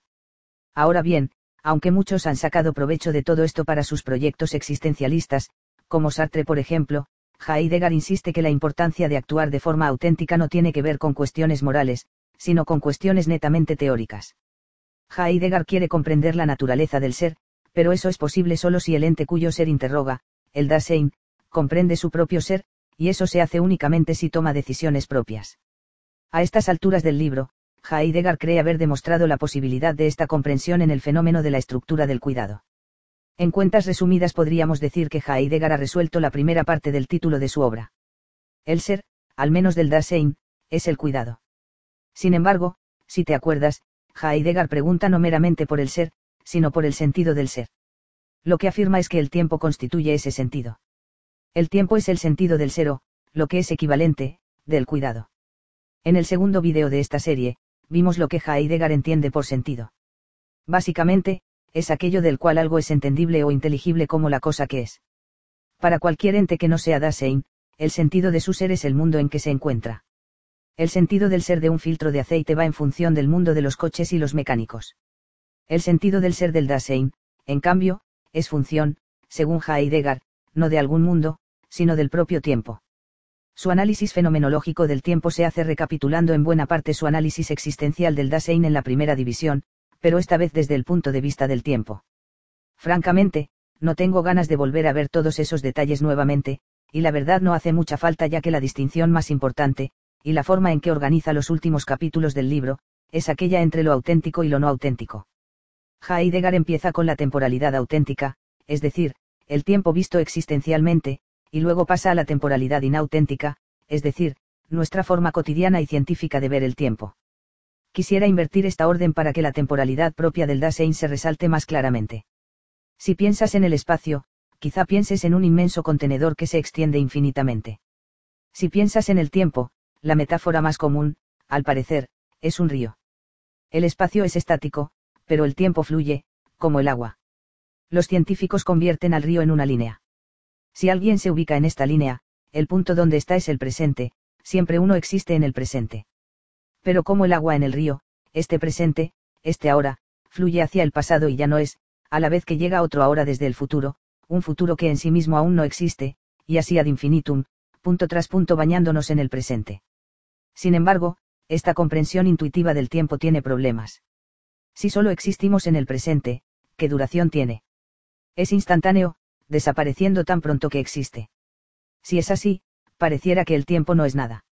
No obstante, si experimentamos el paso del tiempo. Entonces, algo ha de estar mal con esta forma de ver el tiempo. Heidegger afirma que el ser del Dasein es temporal, pero no en términos de momentos que pasan como el flujo de agua en un río. No dice que esta concepción del tiempo sea necesariamente falsa o inútil, ya que los relojes que miden el paso de los momentos posibilitan una buena parte de los avances científicos y las relaciones sociales, sino solo que lo que hacemos con los relojes y con metáforas como el río descansan sobre una temporalidad más básica, no categórica sino existencial. Esto lo hemos visto a lo largo del ser y el tiempo. El mundo que la ciencia mide o que uno experimenta ónticamente en el mundo cotidiano no es falso, sino solo que se deriva de, y es posibilitado por, algo más básico, la estructura ontológica del ser del Dasein. Pero antes de pasar a ver la temporalidad en este sentido, veamos lo que dice el buen Aristóteles al respecto. En su libro Los problemas fundamentales de la fenomenología, Heidegger analiza lo que dice Aristóteles sobre el tiempo. Este comprende el tiempo en términos del movimiento y el cambio. Imagínate estar en un mundo en el que nada jamás se moviera ni cambiara, ni siquiera tus estados mentales. En semejante mundo, el tiempo no tendría sentido. Tiene sentido solo cuando percibimos que algo ha cambiado su estado. En un inicio, el huevo está entero. Tres minutos después, está frito en el sartén. El cambio de una condición a otra es lo que mide el tiempo. Dice Aristóteles que el tiempo no es el cambio, no son idénticos, sin embargo no puede haber tiempo sin el cambio. De modo que el tiempo viene siendo aquello con lo que contamos el cambio, primero esto, luego aquel, luego aquel, ahora uno, ahora dos, ahora tres. La experiencia de contar, de contar las fases del cambio, es nuestra experiencia del tiempo. Ahora bien, Aristóteles dice algo interesante sobre esta actividad que le llama la atención a Heidegger. Dice que el contar tiene lugar dentro de un horizonte de antes y después. Es decir, si visualizamos el cambio que algo sufre como puntos en una línea, entonces cada punto ocurre antes que otros puntos y también después de otros. Lo interesante es que estas dimensiones del antes y el después son claramente términos temporales pero no provienen del contar, sino que posibilitan el mismo. La concepción científica del tiempo, eso de líneas y puntos, es bueno para medir, pero no para dar cuenta del paso del tiempo, lo cual depende de esta dimensión del antes y el después. Un robot es bueno para registrar una sucesión de puntos, pero lo que el Dasein experimenta son más que puntos o números, experimenta transición y movimiento, o sea, no puntos estáticos sino un proceso. Esta experiencia requiere de recordar o retener un momento previo del proceso de cambio y de esperar el que viene. Contar un punto y decir ahora tiene sentido solo si retienes el ahora previo y esperas al que sigue. Esto de la retención y la expectativa es algo que Husserl, el maestro de Heidegger, analizó con mucho cuidado. En todo caso, el presente del tiempo, tal y como lo experimenta el Dasein, no es un punto nítido y estático, sino un lapso más borroso que implica un ya no y un todavía no. Einstein una vez dijo, pon tu mano en una estufa caliente por un minuto, y te parecerá una hora. Siéntese con una muchacha bonita por una hora, y te parecerá un minuto. Eso es la relatividad. En el contexto de Heidegger, esto quiere decir que en el cosmos no existen puntos temporales de forma objetiva, tal como pareciera medir un reloj. La abstracción del tiempo científico depende de la experiencia más primordial del Dasein. Esta idea puede expresarse con una pregunta, ¿por qué tenemos relojes? ¿Nos resulta importante el tiempo porque tenemos relojes o tenemos relojes porque el tiempo nos importa? Para Heidegger, este último es la respuesta. El tiempo es algo real para el Dasein porque le es útil. En la primera división, vimos cómo el Dasein se relaciona con los entes que le rodean. No lo hace cognitivamente, analizándolos y midiéndolos como un robot, sino usándolos. Los entes están a la mano del Dasein. Es solo con base en esta relación existencial que el análisis cognitivo de entes como objetos tiene sentido. Si el Dasein trata un ente científicamente, lo hace porque la información que obtiene tendrá relevancia en uno de sus proyectos. Es la misma idea con la temporalidad. Utilizamos relojes no porque el tiempo sea algo objetivo compuesto de infinita cantidad de instantes, sino porque son útiles en el contexto de la actividad cotidiana del Dasein. En esa actividad, el Dasein no experimenta instantes aislados, sino lapsos borrosos, un antes y un después, no puntos nítidos, sino momentos estirados entre un ya no y un todavía no. Hay tiempo porque el Dasein existe, por lo que la existencia del Dasein es temporal. Ahora bien, esta experiencia del tiempo es óntica y cotidiana, y como sabemos el Dasein vive su cotidianidad de forma caída, en el seno del público anónimo en el que la experiencia y la conducta se rige por la media, por lo socialmente normado. Este entorno caído de la cotidianidad del Dasein es lo que ilusoriamente hace que el tiempo parezca naturalmente homogéneo y medible en términos de relojes. Cuando decimos no tengo tiempo o dame más tiempo estamos hablando de forma impropia, tratando el tiempo como si fuera una sustancia, en vez de un modo de ser, el modo de ser que es el Dasein. El Dasein no está en el tiempo, sino que es su tiempo, su pasado, presente y futuro. Esta concepción auténtica de la temporalidad es propiamente existencial. Ella, junto con una controvertida reflexión de Heidegger sobre la historia, será el tema del próximo y último vídeo en esta serie sobre el ser y el tiempo. Ya estamos en nuestro análisis del tiempo. En el último vídeo, vimos la metáfora del río, la cual visualiza el tiempo como agua que fluye sobre nosotros desde el futuro y hacia el pasado. De esta comprensión cotidiana, la ciencia deriva su concepción más abstracta de líneas y puntos. No extraña que lo pensemos de esta forma, como algo ahí que puede ser medido, fíjate que la propia palabra tiempo es un sustantivo. Los sustantivos se llaman así porque supuestamente se refieren a sustancias. Pues el tiempo no es una sustancia, sino que es el modo en que el Dasein es o, en otras palabras, es el sentido del ser del Dasein. La temporalidad del Dasein puede verse o experimentarse de dos formas, una propia y la otra impropia. Este último lo vimos en el último vídeo. Lo que nos interesa hoy es ver cómo se expresa la temporalidad para el Dasein al existir este de forma propia. Heidegger utiliza muchos términos, como conciencia, culpa y autenticidad, que connotan para nosotros fenómenos éticos, y es difícil no interpretarlos así. Pero hay que recordar que Heidegger los utiliza no para juzgar, sino para discernir los elementos del ser del Dasein. Todo Dasein en alguna medida existe de forma impropia porque es imposible extraerse totalmente del mundo social en que vive y de los imperativos y costumbres que dicta el Dasman. Sin embargo, no por eso carece la existencia impropia de la estructura del cuidado, es decir, el Dasein sigue siendo arrojado a su existencia, y también proyecta posibilidades solo deja que el Dasman determine las que serán. Entonces, ¿por qué le interesa a Heidegger el modo propio o auténtico? Simplemente porque manifiesta estos elementos de forma más clara. Por ejemplo, el modo propio de existir resalta la distinción ontológica entre el Dasein y otros entes, mientras que el modo impropio tiende a borrarla de modo que la vida se aprecia como algo que debe ser manejado científicamente, como un ente cualquiera.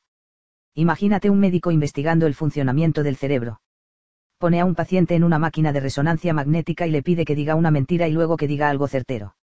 En la visualización del cerebro que observa, ve que los dos modos de expresarse iluminan diferentes partes del cerebro. Lo que le interesa no es juzgar la honestidad y la deshonestidad moralmente, sino utilizarlos para aprender cosas sobre la estructura y el funcionamiento del cerebro. Es lo mismo en Heidegger. Bien, vamos a centrarnos en el tercer capítulo de la segunda división. La sección que realmente cierra el argumento de todo el libro es la 65. En el primer párrafo dice, la puesta al descubierto del sentido ontológico del ser del Dasein deberá llevarse a cabo fijando una mirada sobre la modalidad propia del cuidado todo el análisis de la existencia del Dasein, lo cual ocupa la mayor parte del libro, permite ahora que Heidegger responda a la pregunta fundamental del libro, la del sentido del ser, al menos el ser del Dasein. Lo va a hacer, en primera instancia, al echar una mirada a la modalidad propia del cuidado. Eso lo vimos con detalle en el segundo capítulo al ver lo de la llamada de la conciencia y la culpa. Ahora en la sección 62 resume todo ese análisis, caracterizando la modalidad propia del cuidado como resolución precursora. Esto, en pocas palabras, es el ser propio del Dasein, y su sentido, aquello que posibilita que se desenvuelva existencialmente, es la temporalidad. Eso es el tema de la sección 65. Pero primero, eso de resolución precursora. La resolución se refiere a eso de la culpa del Dasein, del darse cuenta de la contingencia y la finitud de su existencia y por tanto de la nulidad en el meollo de su ser.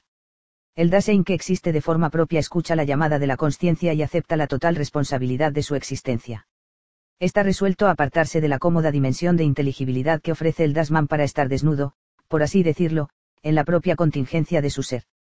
Pero Heidegger dice además que esta resolución es precursora. En alemán, la palabra Vorlaufen significa correr hacia adelante. Se ha traducido al inglés como anticipador y al español como precursor. Se refiere a la disposición del Dasein ante la posibilidad de su muerte. En vez de considerarla, de forma impropia, como algo en el futuro que todavía no le toca, algo que prefiere ocultar de la vista, el Dasein se enfrenta y se orienta hacia esta posibilidad. Esto es lo que Heidegger llama el ser hacia la muerte. Tanto la muerte como la culpa tocan la radical contingencia y nulidad que caracterizan la existencia del Dasein y esto es lo que Heidegger expresa en esta frase de la resolución precursora. El cuidado es el ser del Dasein. Al existir de forma propia o auténtica, el cuidado se caracteriza por la resolución precursora. Bueno, con eso ya tenemos analizado completamente el ser del Dasein pero la pregunta inicial de Heidegger es por el sentido del ser. ¿Por qué? ¿Te acuerdas de nuestra discusión hace mucho tiempo de los entes a la mano y de mi amigo Rafael el carpintero? Cuando toma y usa un martillo, por ejemplo, lo que tiene en las manos no es un simple objeto con propiedades, sino un martillo que emplea con soltura y fluidez. Ese objeto le aparece como martillo, es decir, cobra inteligibilidad, debido al contexto de un trasfondo de posibilidades que llamamos la carpintería. En la sección 65, Heidegger dice, sentido significa el fondo de una proyección primaria, fondo desde el cual puede concebirse la posibilidad de que algo sea lo que es. En términos más coloquiales, diríamos que el martillo tiene sentido en términos de este trasfondo. Lo que el Dasein capta y entiende es el ser de los entes a la mano que emplea en sus proyectos, mas no su trasfondo o sentido ya que este último es lo que les confiere la inteligibilidad que el Dasein entiende. Ahora bien, el trasfondo que le interesa a Heidegger en la sección 65 no es el sentido de un tipo de ente en particular, sino el sentido del ser en general, como tal. El Dasein sabe usar un martillo debido a la estructura de la práctica que llamamos carpintería. El Dasein sabe también cómo existir. Como hemos visto, su existencia consiste en proyectar posibilidades y en entenderse en términos de esas posibilidades. ¿Qué estructura explica la capacidad del Dasein de hacer eso? De acuerdo con Heidegger, es la estructura de la temporalidad. Antes de pasar a ver esta estructura con detalle, quisiera comentar que la sección 65 constituye un cambio importante en el argumento. Todo el texto hasta ahora ha sido un largo análisis fenomenológico. Lo que dice ahora sobre el tiempo no es fenomenológico, sino trascendental, muy al estilo de Kant. En la primera crítica, Kant acepta la universalidad y necesidad del conocimiento científico. Dice que lo podemos explicar si suponemos que la cognición humana cuenta con cierta estructura a priori que lo constituye. Esto es un argumento trascendental, un argumento que Heidegger emplea en la sección 65 al plantear que la temporalidad es la condición trascendental a priori para que el fenómeno del cuidado sea posible. De hecho, Heidegger fue muy influido por el análisis del tiempo en Kant. Para Kant, el tiempo no es algo objetivo allá afuera, sino la forma a priori de la intuición sensible. En su análisis explica cómo el sujeto, a través de tres síntesis, constituye los objetos de nuestro conocimiento, y además cómo toda representación está unida en el yo pienso. Como veremos, la temporalidad cuenta con tres momentos que posibilitan el carácter unitario del Dasein, solo que en Kant el sujeto o el yo pienso es un sujeto aislado e independiente mientras que en Heidegger no hay un yo pienso sino más bien un yo cuido, por así decirlo, un yo no aislado sino ya inmerso en el mundo. En fin, sería interesante desmenuzar los detalles de esta relación pero lo dejamos para centrarnos en lo que dice sobre el tiempo. La pregunta a la que el tiempo es la respuesta es, ¿qué es lo que posibilita el ser del Dasein como una totalidad unida? Dado que su ser es el cuidado, ¿cuál es la condición de que los comportamientos y las disposiciones característicos del cuidado sean posibles? Hemos visto que el ser de los demás entes se entiende en términos de propiedades. Son lo que son porque simplemente ocurren. El Dasein no es como una piedra, no simplemente ocurre por ahí, sino que existe, y su forma de existir consiste primordialmente en proyectar posibilidades. La piedra es lo que es, el Dasein es lo que no es. Existe en un constante estado de proceso de realización, su ser es un ser hacia sus posibilidades. Ahora, hay numerosísimas posibilidades que el Dasein puede proyectar, enamorarse, ser padre, conseguir un grado académico, hasta ser presidente de un país, según me decía mi madre. Aunque estos sean posibilidades que el Dasein puede proyectar, lo que tienen en común es que son todos realizables. Sabemos que estas posibilidades pueden volverse actuales. Pero hay una posibilidad que no puede realizarse, la muerte. Bueno, obviamente todos morimos, la muerte llega en una fecha determinada de la misma manera que tu titulación y el nacimiento de tu hijo llegan en una fecha. Pero la actualización de estas últimas posibilidades puede disfrutarse mientras que la de la muerte no. La muerte, como vimos, es la pura imposibilidad de estar ahí. Entonces, para que la muerte tenga una realidad existencial, tiene que permanecer como una posibilidad. Este ser hacia la muerte, la posibilidad más fundamental, se distingue de las demás posibilidades e ilumina, como ellas no pueden, la estructura del cuidado. Es por esto que Heidegger caracteriza el cuidado auténtico como resolución precursora. Bueno, ¿cómo es posible entonces este ser hacia la muerte? Solo en términos del tiempo, específicamente del futuro. Como puedes imaginar, no se trata del tiempo del sentido común como vimos en el último vídeo. Como dice Heidegger, futuro no quiere decir aquí una hora que todavía no se ha hecho efectivo o actual, y que recién más tarde llegará a ser. Eso sería la concepción del tiempo como un río, pero el Dasein no está en el tiempo de esta manera, sino que el tiempo está en el Dasein. Pues eso suena bastante extraño, ¿qué quiere decir? Imagínate que mañana te casas. Antes de dormir, pones la alarma para que te despierte a las 7 de la mañana, un momento sin duda en el futuro. El punto de Heidegger es que el tiempo futuro para la alarma es muy distinto al tiempo futuro para el Dasein. Para la alarma, las 7 de la mañana es un punto que avanza de manera uniforme como agua en un río. En su momento llega y la alarma responde de forma correspondiente. Las 7 de la mañana no es significativo para la alarma, da igual que sea las 6, las 8 o cualquier otro momento. En cambio, para el Dasein el futuro sí es significativo. Existe hacia el futuro, esperándolo, anticipándolo. Para todo tipo de posibilidad que proyectemos, experimentamos el futuro como algo que viene y hacia el cual nos orientamos. Pero esto es posible, dice Heidegger, solo en tanto que el Dasein puede, en general, venir hacia sí mismo en su posibilidad más propia, el dejarse venir hacia sí mismo soportando la posibilidad eminente, es el fenómeno originario del porvenir. Fíjate que lo que viene no es un momento en el futuro, sino el propio Dasein a sí mismo en su más extrema posibilidad de su existencia, a saber, su propia muerte. Cuando dije que el Dasein no está en el tiempo, sino que el tiempo está en el Dasein, esto es lo que quería decir, que el tiempo, en el caso del futuro, no es un momento objetivo que viene, sino que es una forma de existir del Dasein. En el alemán, la palabra para futuro es Zukunft, pero aquí Heidegger lo escribe con un guián en medio Zukunft, con lo cual quiere resaltar su relación con el verbo zukommen que significa venir hacia. El sí mismo hacia el cual el Dasein viene no es ningún conjunto de posibilidades ya realizadas ser padre, maestro, esposo, etc. sino su ser hacia la muerte, su conciencia de que existe constantemente en el borde de su inexistencia. Este es el futuro o el porvenir originario, condición trascendental de toda proyección de posibilidades. Nuestro sentido común dice que uno existe en el presente, ya que el futuro todavía no es y el pasado ya fue. Para Heidegger, en cambio, la existencia tiene sentido, es significativo, principalmente en términos del futuro. Pero esto no es todo. El pasado también incide de forma significativa en la existencia del Dasein. El pasado tiene que ver con nuestra condición de arrojado, y vimos que el Dasein existe de forma propia cuanto toma responsabilidad para su situación en el mundo, la cual no tiene razón ni justificación. A esto se refiere la palabra resolución en la frase resolución precursora que, como vimos, es lo que caracteriza el cuidado auténtico. Ahora bien, Heidegger dice que el hacerse cargo de la condición de arrojado solo es posible en tanto que el Dasein venidero puede ser su más propio como él ya siempre era, es decir, su haber sido. Lo que está diciendo aquí es que el Dasein es su haber sido, pero no en el sentido de que tenga presente en su memoria todo su pasado. Aunque haya olvidado elementos de su pasado, lo que de su pasado siempre está con el Dasein es su condición de arrojado. La auténtica resolución de aceptar responsabilidad para su condición hace que el Dasein exista en cualquier momento dado en función de su ya haber sido. No está olvidado, sino presente. Hablando del presente, pasemos a este último aspecto temporal. El presente originario corresponde a la caída del Dasein, de su vida entre otros en el marco público del Dasman. Cuando existe auténticamente, el Dasein deja de ser dirigido en sus actos por las normas convencionales y actúa de forma propia. Este actuar no puede ser significativo si se entiende el presente como una sucesión de ahorras, sino solo si el Dasein hace presente el presente. En esta dimensión ontológica, el Dasein no está en un momento abstracto, sino en una situación, en un aquí y ahora rodeado de entes a la mano que usa en sus proyectos. Heidegger da cuenta ahora de este mundo que habita el Dasein, un mundo que tratamos ya hace mucho en la primera división, al hablar de esta actividad temporal de hacer presente.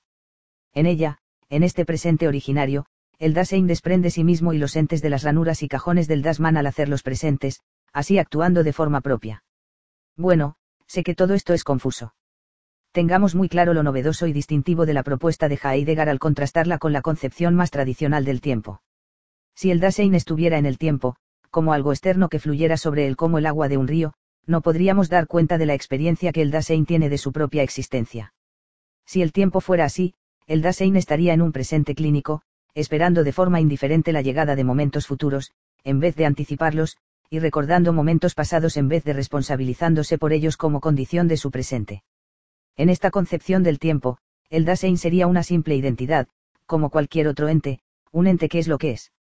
Pero el Dasein es lo que no es, su ser es multifásico o, como dice Heidegger, estático. ¿Te acuerdas cuando dije que el Dasein no está en el tiempo, sino que el tiempo está en el Dasein? Eso suena bonito retóricamente, pero la verdad es incorrecto porque maneja la noción del tiempo como una cosa, un sustantivo. Cuando leemos el título del libro, Ser y tiempo, vemos sustantivos. Pero realmente se trata de verbos. El ser no es una cosa por ahí, sino que es la actividad de existir en términos del cuidado. Y el tiempo no es un algo, sino que es una actividad, algo que el Dasein hace. Más adelante, Heidegger dice que el Dasein temporaliza su ser. Los modos de esta temporalización el futuro, el pasado y el presente originarios, tal y como hemos visto aquí las llama las éxtasis del tiempo. Las llama así porque éxtasis significa estar fuera de uno mismo y eso es justo lo que caracteriza la existencia del Dasein. No es por nada que existencia y éxtasis tienen la misma raíz. Como había comentado, Heidegger pone el acento de la existencia del Dasein en el futuro, en las posibilidades que está constantemente realizando. La posibilidad última, la de nuestra propia muerte, es a mi parecer, el meollo de todo el análisis de este libro. Sin la conciencia de nuestra propia mortalidad, el tiempo no sería más que una sucesión de momentos, y el Dasein un ente indistinguible de los demás. La mayoría tratan de ocultar esta realidad de la vista, perdiéndose en las distracciones del mundo. Sin embargo, al enfrentarla, el Dasein se dispone de una temporalidad auténtica con la que puede distinguir entre un futuro propio y uno que pertenece a todos de forma indiferente. Bueno, nos queda un solo detalle por tratar, la historicidad del Dasein, que Heidegger trata en el capítulo 5. Ahí, muchos han encontrado claras señales de la ideología del nacionalsocialismo de los nazis que poco tiempo después Heidegger adoptaría y defendería de forma pública. Trataremos este muy controvertido tema en el próximo y último vídeo de esta serie. El protagonista de este gran libro de Heidegger es el Dasein. El Dasein no es una cosa, sino una actividad. Las cosas simplemente ocurren, el Dasein en cambio existe. Heidegger ha analizado la forma de este existir en términos de la estructura del cuidado, su condición de arrojado, de proyectar posibilidades y de la caída. El sentido de su ser, es decir, el horizonte que lo posibilita, es el tiempo. La temporalidad es el suelo ontológico de la existencia del Dasein. Eso, en pocas palabras, es el argumento del ser y el tiempo. A lo largo del libro, hemos visto que, de los tres registros temporales, el pasado, el presente, y el futuro, Heidegger ha puesto el acento en el futuro, en la proyección de posibilidades como la marca más distintiva de la existencia del Dasein. Al final del libro, vuelve al pasado a resaltar el aspecto histórico de su ser. La historicidad va a ser la respuesta a un problema, el cual podemos ilustrar al recordar el intento de David Hume de encontrar en su experiencia el yo. En un célebre pasaje, va buscando entre el flujo de sus sensaciones, recuerdos, pensamientos y sentimientos algo que pudiera llamarse un yo, ese sujeto del que los filósofos hablan pero que ninguno ha señalado con el dedo. Pues Hume no lo encuentra y concluye que ningún yo permanente subyace la experiencia. Para muchos, esta es una idea inquietante. Tiene que haber algo que unifique las diversas experiencias de la vida entre la cuna y la tumba. Descartes postuló el yo como una sustancia, el res cogitans, Kant criticó eso y postuló en su lugar un sujeto formal, la famosa unidad trascendental de apercepción. ¿Qué dice Heidegger? Comenta que en todo el análisis de la muerte del Dasein hacia el futuro, no hemos considerado el comienzo, el nacimiento del Dasein, y más que eso el tramo de vida que se extiende entre los dos. En el penúltimo capítulo, sección 72, dice, el Dasein no existe como una suma de actualidades momentáneas de vivencias que se van sucediendo y van desapareciendo. Esto parece oponerse claramente al análisis de Hume, aunque tampoco va al otro extremo a postular alguna sustancia o sujeto metafísico. De acuerdo con su análisis hasta ahora, Heidegger encuentra la unidad de la existencia del Dasein en la temporalidad. Dice, a esa específica movilidad del extenderse, a lo largo de la vida, la llamamos nosotros el acontecer del Dasein. La pregunta por la trama del Dasein es el problema ontológico de su acontecer. Lo que está diciendo es que la conexión o unidad entre las diversas vivencias del Dasein en su vida, aquello que da constancia o consistencia al yo del Dasein, es su acontecer. La palabra que acontecer traduce es Geschehen y aunque esto significa suceder o tener lugar en el alemán, Heidegger enfatiza su relación etimológica con Geschichte o historia. Lo que acontece no es una serie de eventos o vivencias que en su conjunto constituyen la unidad de la vida del Dasein, sino una historia, historia no en el sentido de eventos en el pasado, sino historia como cuento o como una narrativa. Esto es el pegamento, por así decirlo, que une las diversas vivencias del Dasein en una unidad. ¿En qué consiste? En la sección 73, Heidegger analiza nuestra comprensión cotidiana de la historia para resaltar lo que quiere decir. Si un turista llega a México y quiere conocer su historia, lo más seguro es que iría a un museo. Hace poco volví a uno de mis museos favoritos, la Casa Azul de Frida Kahlo en la Ciudad de México. Aquí vemos una colección de los pinceles que usaba. Si tomara uno de ellos y lo pusiera al lado de un pincel nuevo que había yo comprado antes de llegar al museo, tendríamos dos entes que yacen ahí como objetos físicos, sin embargo, el pincel de Frida tiene cierto aura. Lo reconocemos como histórico, por lo que nos llama la atención. Lo que nos llama la atención no es su cualidad física como un ente ahí, sino su uso en un tiempo ya pasado como un ente a la mano. Yo podría tomar el pincel de Frida y pintar algo, pero ese uso práctico que le hago no es lo que lo hace histórico, sino su uso en el mundo de Frida, un mundo que ya no existe para nosotros. El ser de Frida, en tanto Dasein, fue estar en el mundo, es decir, estar inmerso en un entorno significativo de entes a la mano que usaba para sus proyectos, proyectos en los que expresaba pictóricamente su tormentosa y complicada vida interior. Ese mundo, que consistía en Diego Rivera, su accidente, el comunismo, la cultura mexicana de la época y en la Casa Azul, etc., ya no existe para nosotros. Sus pinceles todavía existen, pero lo que los hace históricos es el mundo en que se empleaban existencialmente. Bueno, con todo esto, tenemos que lo que unifica la vida del Dasein no es una serie de objetos o sucesos, sino un acontecer que emana de la propia estructura existencial del Dasein, de su estar en el mundo. Volviendo a ese pincel que compré, de aquí a 50 o 100 años todavía existirá y aun cuando lo haya usado en el entorno que constituye mi mundo, no será reconocido como histórico. ¿Por qué? Pues aquí llegamos al meollo del argumento de Heidegger. En la sección 74, ya establecido el vínculo entre la historicidad del Dasein y su existencia como estar en el mundo, Heidegger nos recuerda que el Dasein puede existir de dos formas, auténtica y no auténticamente. Si el Dasein existe de forma no auténtica, entonces su historia no es propiamente suya, por lo que no sirve de base para la unificación de su vida, sino para su dispersión. Lo que le interesa obviamente es la existencia auténtica. ¿De qué manera proporciona un auténtico estar en el mundo la base para una historia que unifique su vida? Heidegger responde al introducir los términos legado y destino. Recuerda que el Dasein está arrojado al mundo, un mundo que no escoge. Ese mundo no es una miscelánea aleatoria, sino uno estructurado por costumbres y tradiciones que le anteceden. Esto constituye su legado. El Dasein comprende su existencia en términos de ese legado, de las interpretaciones y historias socioculturales que se han acumulado y que se han sedimentado sobre el tiempo. Las posibilidades de vida que el Dasein proyecta no se sacan de la manga, sino en términos de este legado. Un japonés del siglo XX y proyectará posibilidades en términos de un legado muy distinto al de un hombre azteca de hace 600 años. Por tanto, las posibilidades de vida para un Dasein son limitadas. Al reconocer esto, el Dasein reconoce la finitud de su existencia y el hecho de que las decisiones que tome no pueden basarse sobre otra cosa salvo su propia voluntad y decisión. El Dasein actúa de forma resuelta al aceptar la responsabilidad de su propia existencia, lo cual, dice Heidegger, lleva al Dasein a la simplicidad de su destino. Con esta palabra designamos el acontecer originario del Dasein que tiene lugar en la resolución propia, acontecer en el que el Dasein, libre para la muerte, hace entrega de sí mismo a sí mismo en una posibilidad que ha heredado, pero que también ha elegido. Por destino, Heidegger no se refiere a que la vida del auténtico Dasein sea determinada de antemano, sino, quizá, ligeramente conformada por los contornos de su legado. Obviamente, puede elegir vivir de forma no propia, en cual caso no estaría viviendo un destino y su vida carecería de la historicidad que la une.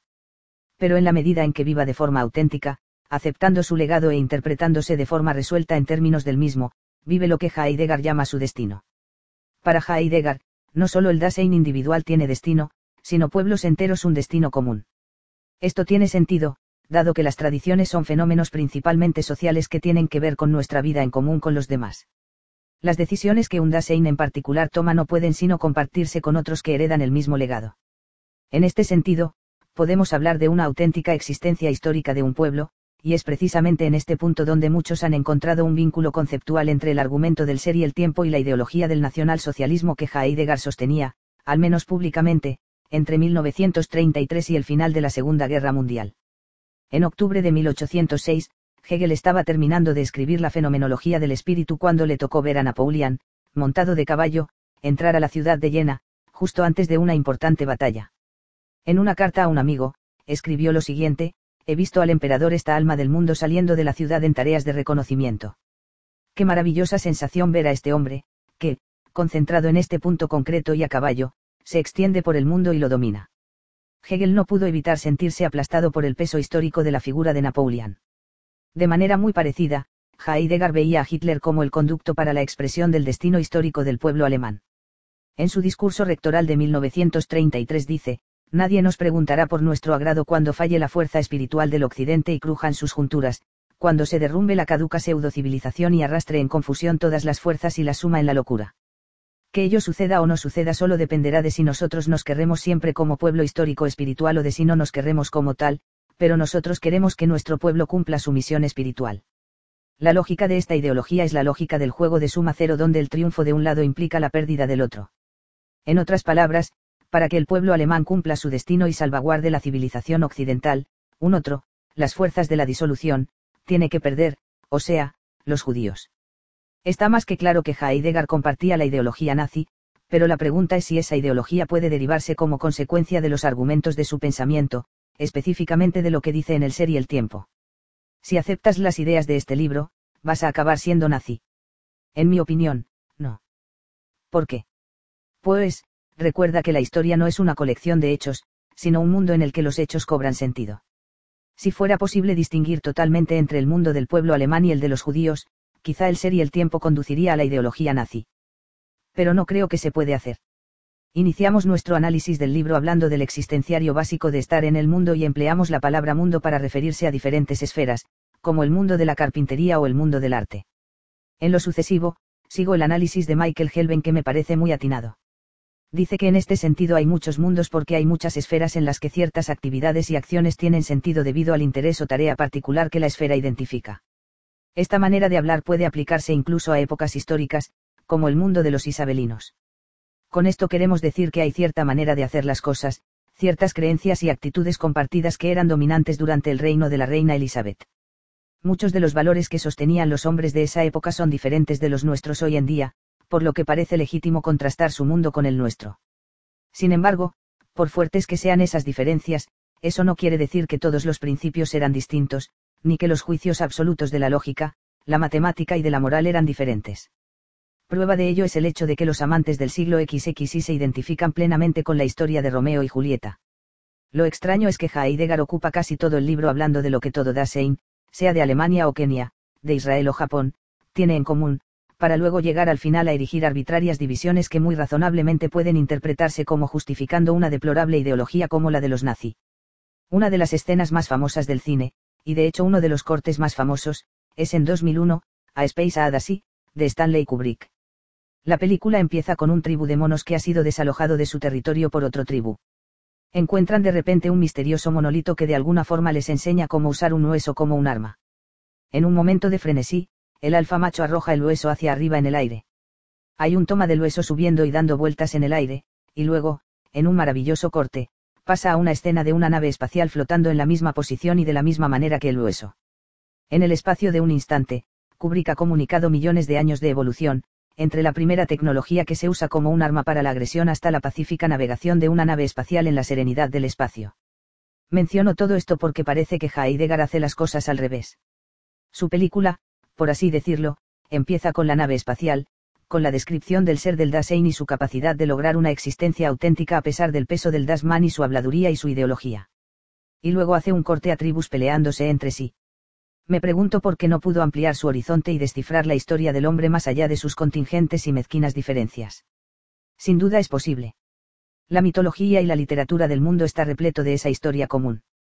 Lo irónico es que lo que Heidegger dice en otro escrito posterior sobre la tecnología ha sido adoptado como parte medular del movimiento de la ecología profunda. Hoy en día, con el cambio climático, entre muchas cosas más, amenazando un futuro medio desolado, hace mucha falta una visión del hombre que resalte lo que tenemos en común en vez de sacar provecho del miedo para separarnos. A pesar de los prejuicios provincianos del hombre Martín Heidegger, ha legado a la humanidad una obra, en mi opinión, capaz de superarlos.